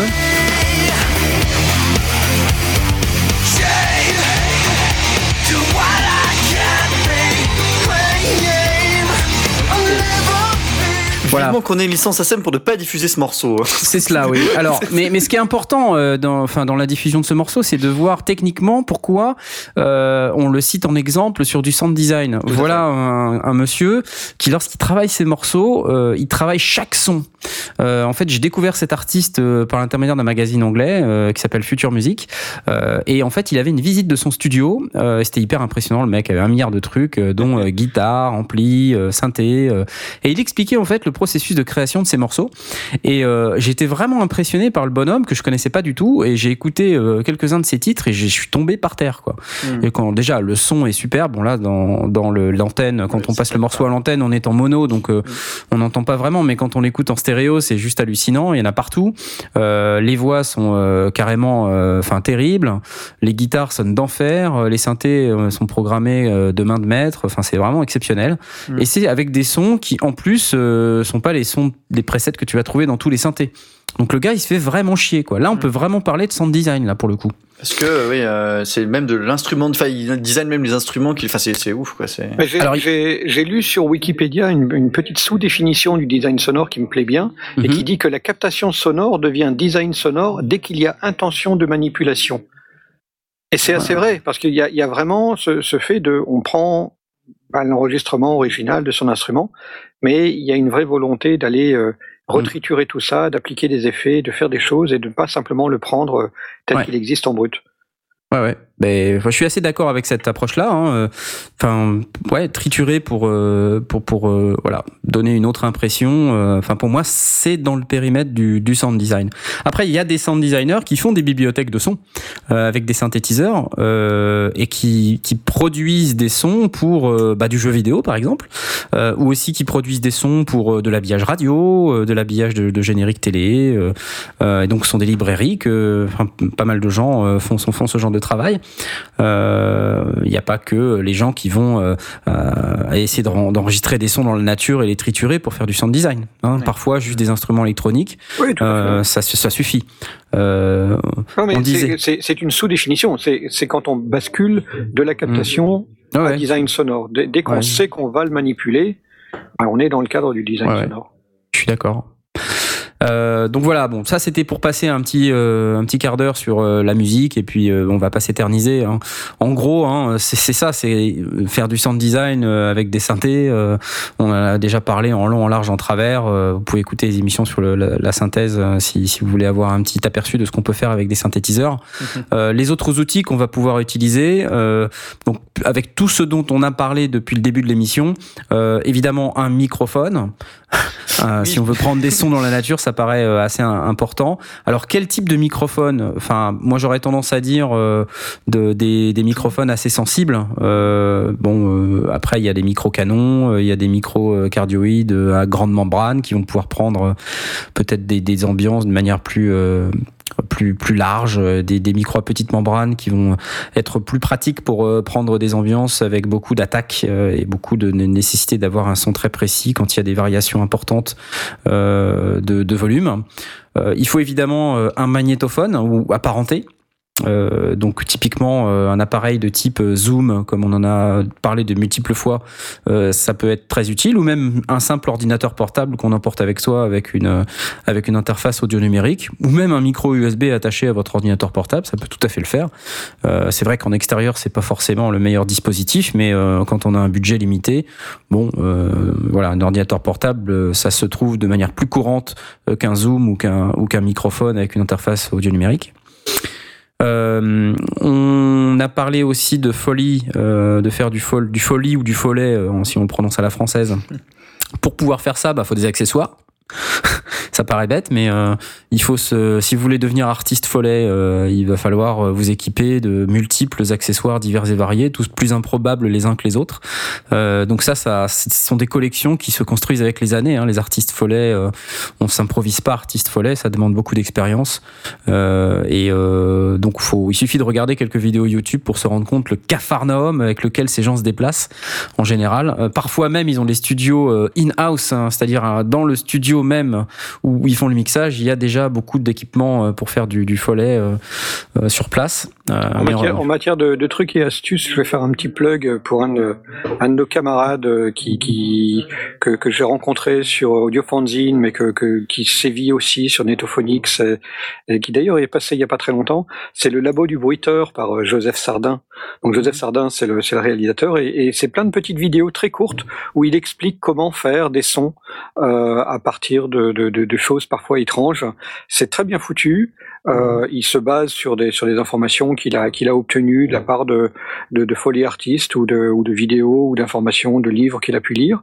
Et il les montre en direct euh, enfin de sur sur ces petites vidéos c'est très très bien foutu. Donc euh, ça s'appelle ça se trouve sur euh, libertv.com l i b e r t i v i et euh, c'est euh, la, la sous-section le labo du bruiteur par Joseph Sardin C'est très, impressionnant parce qu'en fait, en plus, il montre à quel point c'est contre-intuitif. C'est-à-dire qu'on s'attend pas du tout à ce que, euh, à ce que, ouais, une corde, en fait, pour faire le bruit d'une corde euh, qui se tend, tu prends un, c'est génial, tu prends un manche de, de balai tu humectes un peu tes mains et tu les fais frotter légèrement dessus. Et il te, il te fait écouter, du coup, il te le fait en direct, et tu dis, ah mais carrément Mais alors que tu t'attendais pas, c'est vraiment très impressionnant. Et il te fait ça avec plein de trucs, c'est c'est ouf quoi. Oui, le- la dernière vidéo en date euh, qui vient d'être postée euh, montre comment on, on, on- on imite des, le bruit de quelqu'un qui descend à ski sur la neige avec euh, des- une brosse à dents sur un tapis. Et c'est bluffant, enfin, c'est vraiment génial. Attends, j'essaye, voilà, je, vous- je recommande j'essaye. Joseph Sardin, c'est un titre très sympa. Avec une Apple Loop, hein, ça. Numéro 40, descente à ski. Bonjour à tous. Aujourd'hui, dans ce 40e épisode du Labo du Bruiteur, je vais vous montrer comment réaliser le bruit de ski sur de la neige, une descente à ski par exemple. Pour ce faire, il vous faut des brosses, par exemple deux brosses à dents, ou des brosses euh, toutes simples comme celle-ci. Et Vous voyez bien hein Des tapis. des tapis. ou alors des morceaux de tapis, moquette. de la moquette. L'astuce consiste simplement à euh, frotter les brosses sur le tapis, comme ceci. Impressionnant. C'est énorme C'est génial. Alors là, il faut imaginer, pour ceux qui peuvent pas voir, euh, enfin qui nous... Parce qu'il a il faut imaginer, c'est- c'est- il frotte assez doucement ses brosses à dents contre son, contre son paillasson. C'est énorme Voilà. Et il y en a, euh, bah, 40. Il y en a 40. euh, C'est et- et énorme. C'est très très sympa. Et en plus, Ah, c'est très fort, Est, hein. un- est un gars vraiment très très chouette, très sympa. Il a aussi une, une base de données de de, de, de, de bruitage. Donc c'est c'est vraiment quelqu'un à suivre. euh, Je le recommande. Bon, on va l'inviter. Attends. Un jour, ce serait bien. Ah oui, il faut qu'on l'invite. Bon, voilà, libertv.com slash le labo du bruiteur underscore 145. Pourquoi? Euh, Je ne sais pas. Non, slash le labo du bruiteur, ça marche aussi. Ça Voilà. suffit, oui. Ouais. Euh, donc on parlait un petit peu des outils, euh, alors les synthés, les accessoires follets, le micro, le magnétophone euh, ou euh, Zoom, ordinateur, des banques de sons tout à fait, des librairies sonores. Alors vous pouvez en trouver sous toutes leurs formes. Alors moi je connais deux principales, mais vous pouvez en trouver plein partout. hein. Il y a Hollywood Edge, ça c'est la banque un peu, on va dire super luxueuse, euh, avec euh, un catalogue absolument incroyable euh, de, de CD. euh, T'as ça en stock, toi, par exemple? Non. Tu l'utilises? Non. Non, moi j'utilise Sound IDs. Moi, J'ai acheté la bibliothèque Sound ouais, il y, a IDs. des- il y a des collections Mm. monstrueuses de Sound Ouais, ouais. Euh, donc j'ai voilà j'ai j'ai la bibliothèque 6000 euh, qui m'a qui m'a coûté un prix fou d'ailleurs. Euh, donc bref, euh, j'ai j'ai fait la euh, l'apologie du Sound IDs euh, quand quand je discute avec euh, un certain nombre de gens qui me questionnent euh, sur mes bruitages. À chaque fois je, je dis Sound IDs c'est super top. C'est à peu près combien pour anecdote, genre en termes de. Bah moi, ça fait longtemps que je l'ai acheté. euh, je l'ai acheté avant que ce soit en euros. Alors ça sera Ah oui, plus. donc, je me ouais. rappelle plus trop. euh, veux, Pardon, excuse-moi, j'avais Ouais. oublié. Mais euh, donc c'était avant 2002, donc ça fait plus de 12 ans que je l'ai. Euh, ça s'appelait pas encore comme comme ça s'appelle, mais c'est l'équivalent en fait de la ça bibliothèque. encore 6000. aujourd'hui. ça On parle de s'achète 40 CD hein, pour IDs 6000. Hein. Ah, non mais aujourd'hui on le vend pas en CD, je pense qu'ils te le vendent en format euh, numérique. Enfin, Euh, je suis pas sûr. Ça vaut euh, 1000 euros, euh, 1000 dollars US. ah quand ouais. même, waouh. Ouais, bah ouais, non, mais c'est pas donné. Ouais, Hein. oui, c'est vrai. Mais euh, ouais, ouais. euh, Non, parce que je me, je me disais aujourd'hui, avec la quantité de ressources que tu peux trouver euh, sur Internet, bon, pas forcément de manière très légale d'ailleurs, peut-être que ça a perdu un peu de la valeur, mais non. Mais moi, je, l'ai acheté, je un, qualité. je l'ai acheté un studio à Puto, donc c'est, j'ai acheté d'occasion, donc euh, c'est pas. Ah, tu peux acheter des sons case Bah moi j'ai Bah, acheté le, les CD. j'ai Ah acheté les CD, euh, et le studio fermait, j'ai acheté le truc, ça m'a déjà coûté pas mal, pas mal cher à l'époque, euh, donc je, je, je sais plus trop, mais. euh, Pardon. C'est juste que dans ma tête. Ça m'avait coûté, dans, je crois, dans les 2000 francs ou un truc comme ça. à l'époque, moi, c'était c'était incroyablement cher. Euh, mais c'était rien par rapport à ce que ça valait, quoi. Hmm. Si tu veux, à Ah oui, l'époque, non. euh, c'était des trucs, ça valait 6 ou 7000, quoi. Là, je, suis 7000. sur, je suis sur le site, je regarde donc euh, le pack Général HD Sound Effect Collection. Euh, en gros, c'est un- une banque qui compte presque plus de 26 000 bruitages euh, euh, dans une qualité quand même assez euh, assez, assez énorme. hein. Non, Ah, c'est y vraiment très pour- très bon comme son. hein. Il y en a, il y en a pour presque 4000 dollars. D'accord, ok, oui. Ok, bah on paye euh, Enfin, la c'est qualité. leur, hein. c'est leur métier. Oui, voilà. Bah ouais, non, mais, euh, mais là, bon, vous avez des sons. euh. Voilà, donc euh, la, la, la série 6000 là, dont je vous parlais là, euh, c'est euh, enfin c'est un top. euh, et encore, on se rend compte hein, en l'utilisant que euh, il manque des trucs. C'est ça qui est terrible, quoi. Et le truc, il doit, là, je vois sur le site, ils disent qu'il y a 7546 sons. Bon, j'ai, je- voilà. Euh, Le truc, c'est que vous avez un catalogue, euh, donc vous avez un petit bouquin euh, qui est vendu avec, hein, et vous ouvrez le petit bouquin, et puis à l'intérieur, ils vous disent, bah voilà, c'est classé. euh, bah, d'ailleurs, on peut le voir là sur le site, il y a le tracklist. Euh, Ouais. J'essaye d'ouvrir le PDF, mais euh, ouais, c'est classé par. euh, bah, c'est un peu la reproduction du bouquin que j'ai. Euh, donc vous avez les pages avec airplane, euh, bird, cat, chimpanzé, dog, horse, euh, voilà. Et quand on regarde là, on, dé- on descend là, je descends le, le nombre de pages. Je fais déjà qu'à la moitié, je suis à la page 70. hein. Euh, je descends, je descends, je descends, je descends. Je suis à la page 120 déjà, et je suis pas encore tout en bas. Non, Et là, paf, 148. 148 pages de son. Je, je vois donc la série 6000, la, la, la basique, hein, elle est quand même à 1000 dollars, et sachant qu'il y a euh, 8 extensions. Ouais, ouais, ouais. Avec- moi, j'ai pas les extensions. Moi. Et l'extension coûte 500 500 dollars. Alors, une petite démo de la série 6000. Allez, c'est parti. C'est un raton laveur. Alors on fait ça avec un bol de soupe, euh, peut-être Bibi. hein. Ouais, c'est quand vous voulez, messieurs. Voilà. Ah, la fameuse explosion avec la disto.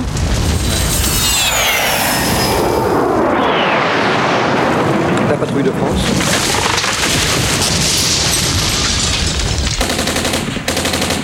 Voilà, une mitraillette qui n'est absolument pas réaliste. The General Series 6000 is the new standard. The new standard. Of Africa,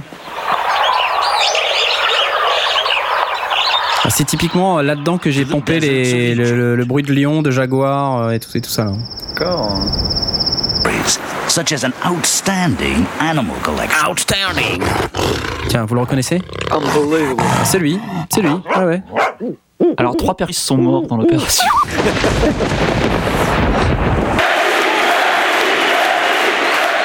Voilà. Full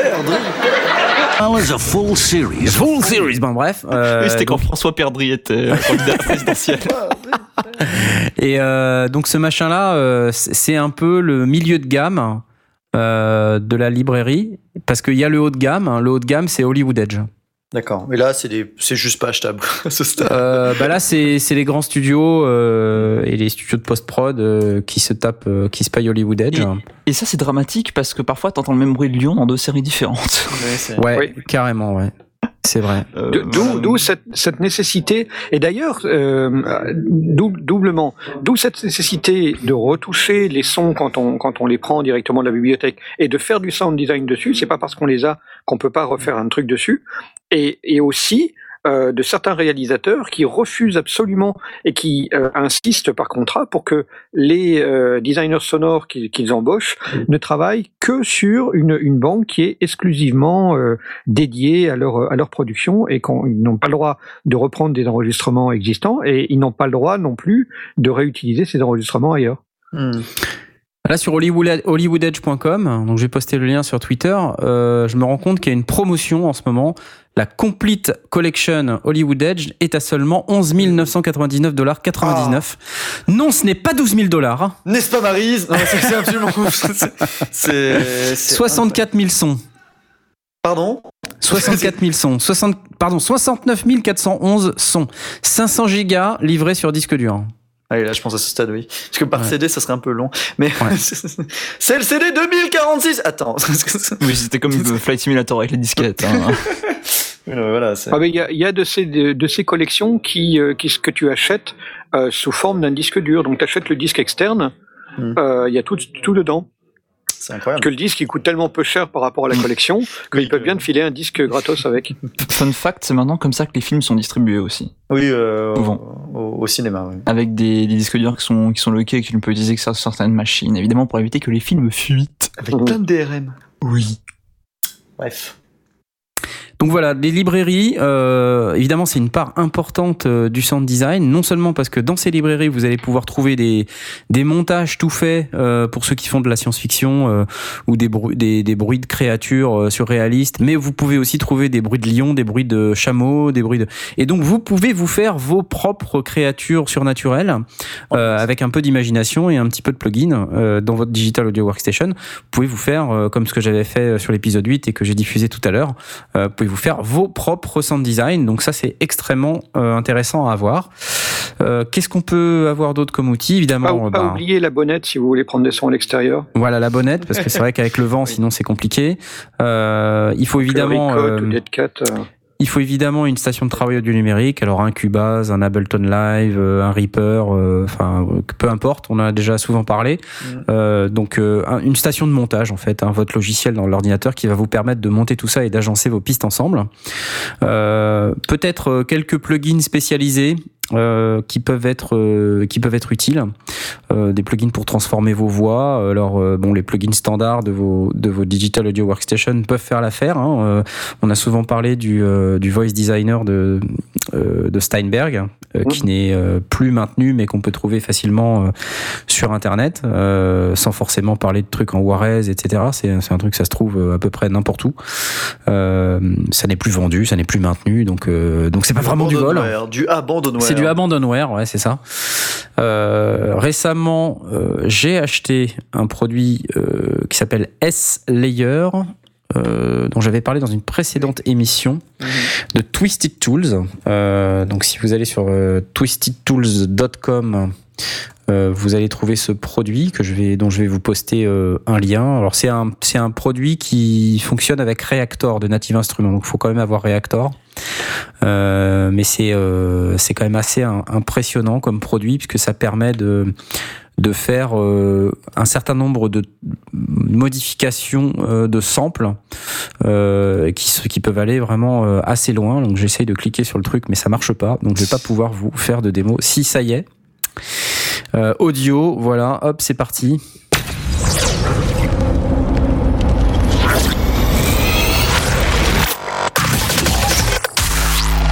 Alors là, bon, pour la SF, c'est c'est génial. Moi, je suis ou pour les sons, euh, les, ou les jingles de, de ou les radio, jingles de les radio, voilà. euh, Donc, euh, il y, a- il y a des soundscapes aussi,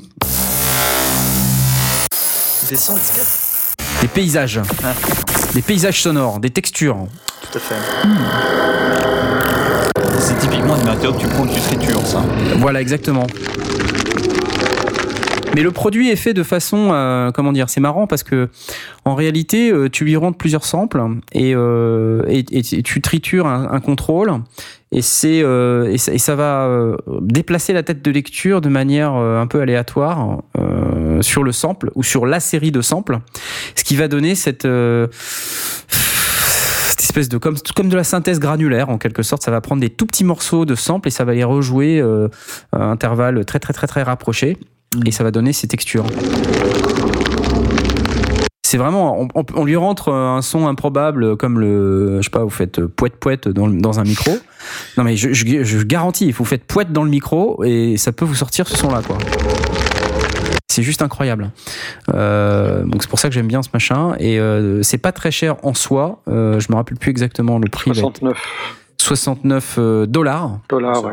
Mais par contre, il faut Reactor. Oui, il Il faut faut avoir acheté Reactor avant. Donc euh, ça, c'est un peu le Un problème. peu plus que 69 dollars. Oui, je crois que c'est 200 euros ou quelque chose comme ça, Reactor.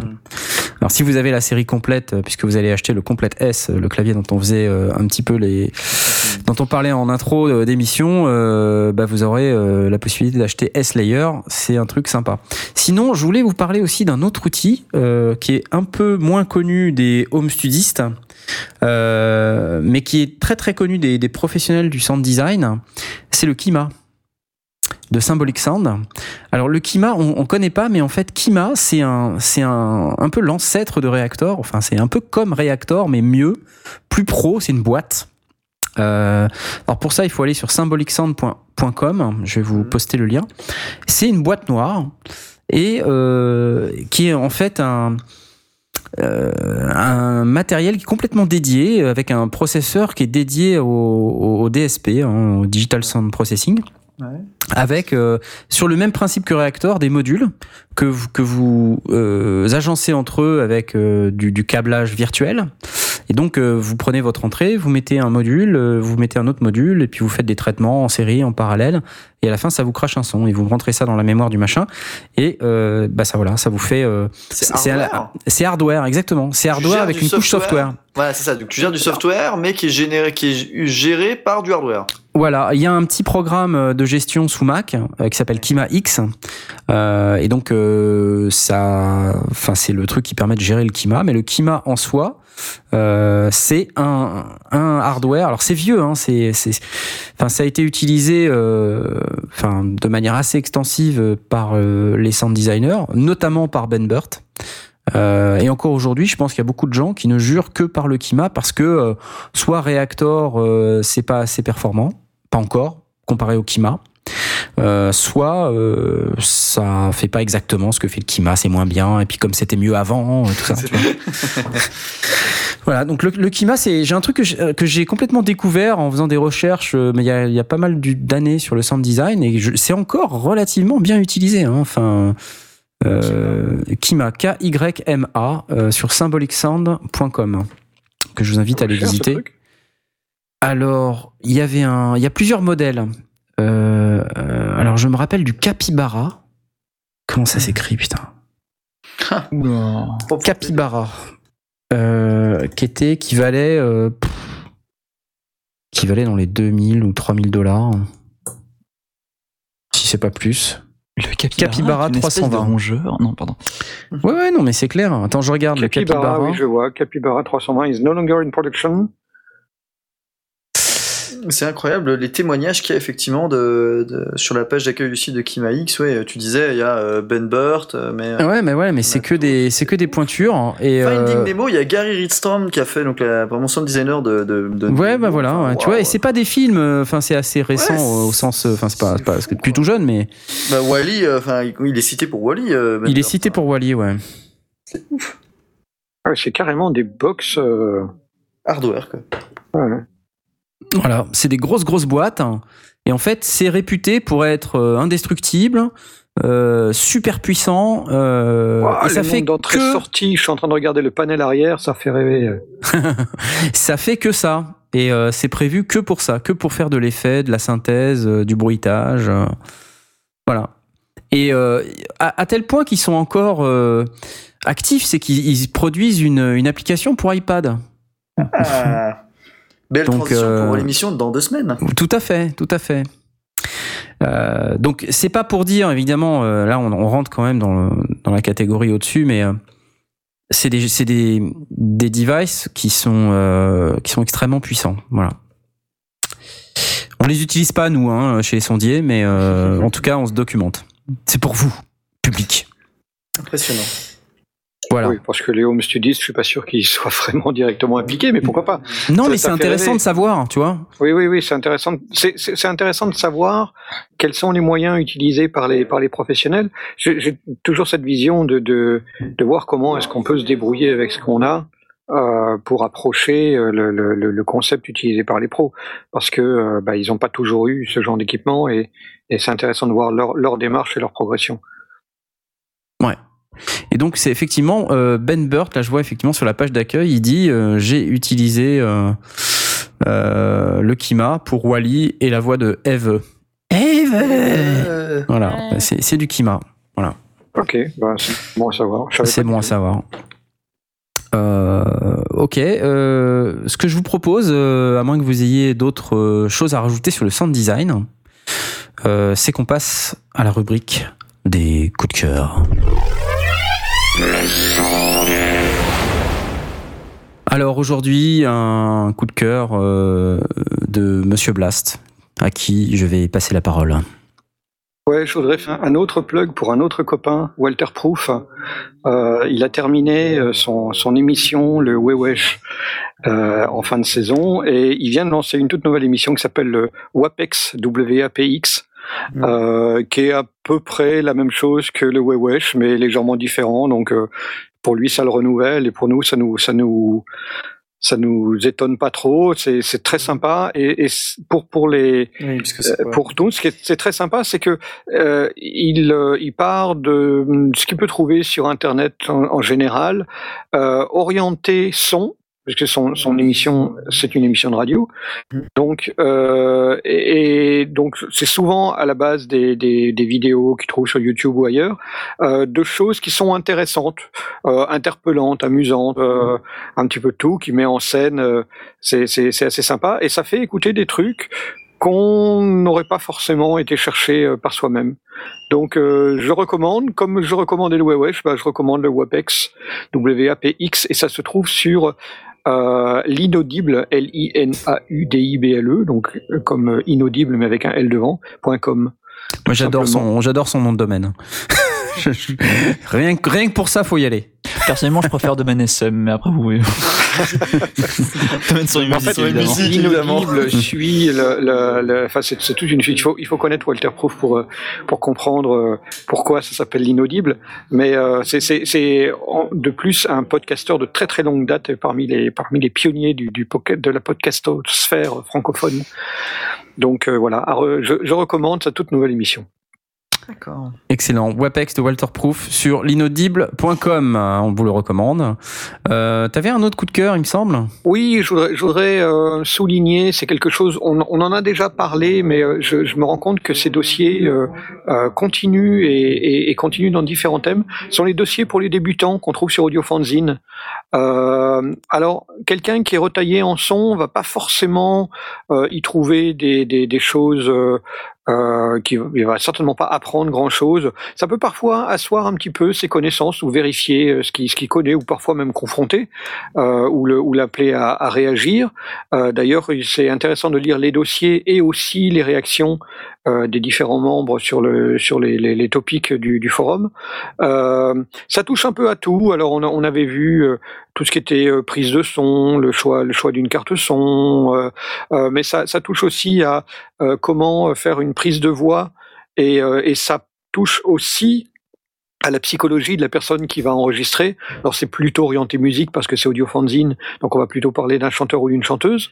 Euh, mais ça peut s'adapter aussi à un comédien de saga MP3 ou euh, ou quelqu'un qui va se retrouver à faire une émission de radio pour la première fois et qui va peut-être être mal à l'aise face à un micro. Euh, ça touche aussi à la prise de son d'une guitare, au problème de l'arsène. Donc tout, tout des tout des, des choses que nous on aborde aussi. Eh ben on les retrouve dans le dans les dossiers débutants d'audio fanzine. Donc il faut simplement aller sur euh, euh, Audio Fanzine et euh, cliquer sur apprendre, puis sur dossier. Et, euh, et, là, il y en a plein, il y a plein de genres différents. Et si on veut vraiment débuter, on peut cliquer ensuite sur débuter. Et on tombe euh, sur toute une série de, petits dossiers simples qui vont pas dans, le détail empoisonnant. Ils sont parfois distribués sur trois ou quatre dossiers, enfin trois ou quatre semaines pour pas aller trop vite. Et, je trouve que c'est bien fait, c'est sympa. D'accord. Donc, euh, visitez les dossiers débutants. Je vous ai posté le lien sur euh, Twitter à l'instant. Euh, effectivement, très intéressant. On y apprend plein de trucs. Si vous êtes euh, très calé, euh, vous y apprendrez peut-être pas grand-chose, quoique. Hein, peut-être que ça va compléter votre connaissance. Ouais, parfois ça complète et, et, et ça peut même parfois donner envie d'aller réagir sur le forum et donner sa Voilà, propre voilà. opinion et ça Exactement. peut servir. C'est toujours intéressant. Donc intéressant, on vous le conseille également. Merci Blas pour euh, tes deux coups de cœur euh, du jour. Euh, Stan, euh, il me semble que tu, tu as un coup de cœur que tu as un tout petit peu spoilé tout à l'heure. Je, je l'ai complètement grillé, mais bon, c'est toujours intéressant de, de le rappeler. etc. Euh, on parlait de- d'identité. Il y a un site qui est dédié aux identités euh, visuelles et sonores, enfin télévisuelles, qui s'appelle lenodal.com. Lenodal.com. Euh, c'est un site assez intéressant qui réunit en fait pas mal de gens de la profession et surtout des gens qui sont passionnés de ça. Donc on parle d'identité visuelle, c'est-à-dire les génériques, euh, les les jingles pubs, euh, les euh, les génériques de fin aussi, euh, les petites animations bizarres qui se passent, euh, aussi euh, tout ce qui se passe au niveau euh, des synthés. Alors si vous savez pas ce que c'est que les synthés, c'est pas la chose qu'adore euh, Knarf là dont on parle, mais c'est les les éléments qui s'affichent sur les écrans, vous savez en bas, euh, qui indiquent euh, oui alors il s'agit de Madame Paul Dupont qui est boulangère. Bah ouais, ça c'est c'est fait sur des, des animations etc qu'on appelle des synthétiques, donc qui sont affichés devant. Enfin tout ça, donc tout tout euh, l'actualité euh, de ces habillages qui changent change souvent d'année en année, d'émission en émission, etc. Il y a un endroit où vous pouvez avoir l'actualité de tout ça et surtout de voir euh, toute une médiathèque euh, sur media.lenodal.com. Mais de toute façon, vous avez les liens depuis lenodal.com. Euh, toute la médiathèque qui revient de très très en arrière. Vous avez des très très vieux, euh, très très vieux extraits euh, de justement d'habillage euh, télévisuel. C'est très intéressant à voir. Euh, ils ont également un blog qui est très intéressant puisque du coup ils suivent l'actualité et font des, petites interviews où, euh, où ils se focus sur euh, des nouvelles euh, identités euh, euh, visuelles. D'ailleurs, parfois qui arrivent avant leur diffusion. Ils ont des exclusivités, c'est assez intéressant à suivre. Et ils ont un forum qui est extraordinaire où vous avez des gens qui font des faux, bah, pour s'entraîner, des faux habillages, qui imaginent des habillages pour des, des, émissions ou, des, ou des séries ou etc. qui, s'amusent entre guillemets là-dessus, qui font des habillages donc fictifs. C'est vraiment passionnant de se balader dessus. Enfin, si vous, appréciez ça, moi j'y passe des heures et des heures quand chaque fois que j'y vais, et on, on retrouve euh, vraiment des des, des, des, des bouts de d'histoire de la télévision et, euh, et on tient on se tient au courant euh, de l'actualité des, des habillages par exemple parce que vous saviez que France 4 avait redressé son logo voilà c'est c'est tout récent Il faut que les gens sachent qu'ils l'avaient penché déjà. oui, là, là, là, mais c'est bah, ça. Genre, qu'est- qu'est-ce qui s'est passé au niveau de France 4 Bah, Vous pouvez voir l'évolution de France 4, cette chaîne assez récente, mais en étant pas tant que ça, et dont ça, c'est- voilà, toute l'évolution qu'il y a eu de ce côté-là. C'est vraiment passionnant. Lenodal.com. Excellent. Enfin, effectivement, je, je suis en train de parcourir le blog. euh, C'est beaucoup d'informations sur l'identité visuelle, effectivement. Euh, Et sonore. Hein. Ils font aussi et- et pas mal sonore, de trucs ouais. sur, sur le son, sur le son parce que voilà, les deux vont ensemble à la télévision. Très très intéressant. Merci beaucoup Stan. Je t'en prie. C'est génial. Euh, je pense qu'on arrive au terme de cette émission parce que je n'ai pas de coup de cœur, à moins que j'ai oublié quelqu'un. Je ne pense pas avoir oublié quelqu'un. Euh, nous n'avons pas de coup de cœur. Aurine n'a pas de coup de cœur. Non, Aurine, il a pas de- pas de cœur. Euh, Ni de coup ni de cœur. ni de coup ni de cœur. Et euh, croyez-moi ou pas, mais nous n'avons pas de gamelle cette semaine. bah non. Ouh, pas de gamelle. Tu veux pas Bah parler non, on était en vacances. Tu veux pas parler du gros fail qu'on a fait il y a 5 minutes C'est vrai. en oubliant de lancer correctement La la, gamelle des sondiers. Voilà, alors il y a 5 minutes, euh, On nous avons dit sur un qu'on- bouton. on faisait la pause musicale et en fait euh, on n'a pas fait euh, la bonne manip sur notre interface multimédia des autoroutes de l'information Voilà. Et donc on a oublié de cliquer sur le bouton terminer le live ce qui fait que si vous étiez à l'antenne bah, vous nous avez entendu faire Raconter le programme de la troisième partie raconter notre vie pendant qu'il y avait la musique et à un Et moment donné heureusement, on n'insultait pas ni les auditeurs, ni quelqu'un d'autre. Voilà, voilà. ah il y a ce con sur Twitter là il m'énerve Parce que ça nous arrive jamais d'ailleurs. non non bah non. Non, non. sinon ça serait dans le best of voilà Hein, voilà, on n'insulte jamais des festivals et qu'on entend après dans le best-of de l'année, par exemple. Ça n'arrive jamais, ça. Hein, ça n'arrive jamais. Voilà. Malaise. Une relation saine, c'est surtout l'honnêteté. Voilà. voilà donc c'était la gamelle du sondier excellent merveilleux Mais voilà. on fait ce qu'on peut. La prochaine émission, euh, c'est dans 15 jours. euh, et on avait décidé de vous parler un petit peu d'audio sur euh, mobile. si vous l'avez pas particulier. compris, c'est bizarre, hein, parce qu'on sait pas comme si on l'avait teasé pendant à peu près la moitié de l'émission. Voilà, et sur tablette Oh. euh, en particulier, mais aussi sur, sur téléphone, hein, qui sait, euh, peut-être que ça va venir. Euh, et donc ça sera dans 15 jours sur synopslive.net dans euh, l'émission Les Sondiers à 20h30 heure de Paris. Euh, je voudrais remercier mes amis sondiers, mon cher Blast. euh, C'était un grand plaisir. très heureux de t'avoir de nouveau parlé après euh, ces quelques deux mois de vacances. Euh, Oui, ça nous avait manqué. long. Bien trop Bien long, trop bien long, trop ouais. long. Aurine, on va te souhaiter euh, une bonne nuit, puisque manifestement tu dors déjà depuis une bonne heure. Bah, j'ai pas, j'ai pas eu grand chose à dire. Désolé. Ça c'est fait. Lui aussi, il trouve que l'émission était bien trop longue. voilà. Euh, mon Inks, euh, merci beaucoup d'avoir participé au, au pied levé. Euh, C'était un plaisir. Ça nous a fait très plaisir. Je lève le pied quand tu veux. Merci beaucoup pour toutes ces bonnes informations sur euh, l'habillage sonore, euh, radio, euh, ce petit débat sur la radio qui était ô combien vidéo. intéressant, et jeux vidéo également. Et mon cher Stan, je te donne rendez-vous après le générique pour chanter Émile et Images, hein, puisque comme chacun sait, Ah, c'est génial, Émile et Images. c'est le moment que nous choisissons pour chanter. Émile et Images, absolument. Et puis, et puis quand même, on invite nos auditeurs à écouter la prochaine émission qui est sur Synapse Live, quand même, lundi prochain. N'oublions pas, mon cher. Tout à fait. Qu'est-ce que c'est Parce que j'ai pas lundi regardé. soir, nous aurons la chance euh, d'écouter dès 22h euh, Passe le stick avec euh, les fous, évidemment, de les déglingués, c'est ça comment tu dis Les déglingos. Alors, il n'y aura pas que Non, Kobe non. qu'il est au Japon. Ce sera Alvin qui sera à la présentation. Et vous retrouverez aussi GE2 et Timoth. Ils vont parler de jeux vidéo. Et même si je vais jusqu'à l'onglet parce qu'ils ont déjà uploadé leur chronique, je peux déjà vous dire le sujet euh, de ce qu'il y aura. Donc, c'est évidemment l'actualité du jeu vidéo. Eh bien, il y en aura notamment une chronique sur les Sims 4. Et il y aura aussi un test de Danganronpa 2 sur PlayStation Vita. C'est vous dire si ça va être extraordinaire. Ça va être extraordinaire. Magnifique. On va voir ça lundi soir. Demain soir. Continuez d'écouter Synops Live en attendant pour les sondiers. C'est rendez-vous dans 15 jours et on vous dit bonne soirée. Pour le replay, ce sera euh, à partir de demain soir. Et donc pour les gens qui vont écouter le replay, n'essayez pas de télécharger le replay de l'émission en replay à partir de d'après demain soir. Et ceux qui vont l'écouter après demain soir ne doivent pas retélécharger l'émission après après demain soir. Vous voyez, c'est récursif. Euh, Ceci n'a aucun sens. Ceci n'a aucun sens. Je pense qu'il faut qu'on aille se coucher. Il est temps d'aller dormir. À bientôt et euh, bonne nuit. Bonne nuit. Bonne nuit, bonne nuit. Bonne nuit, à plus.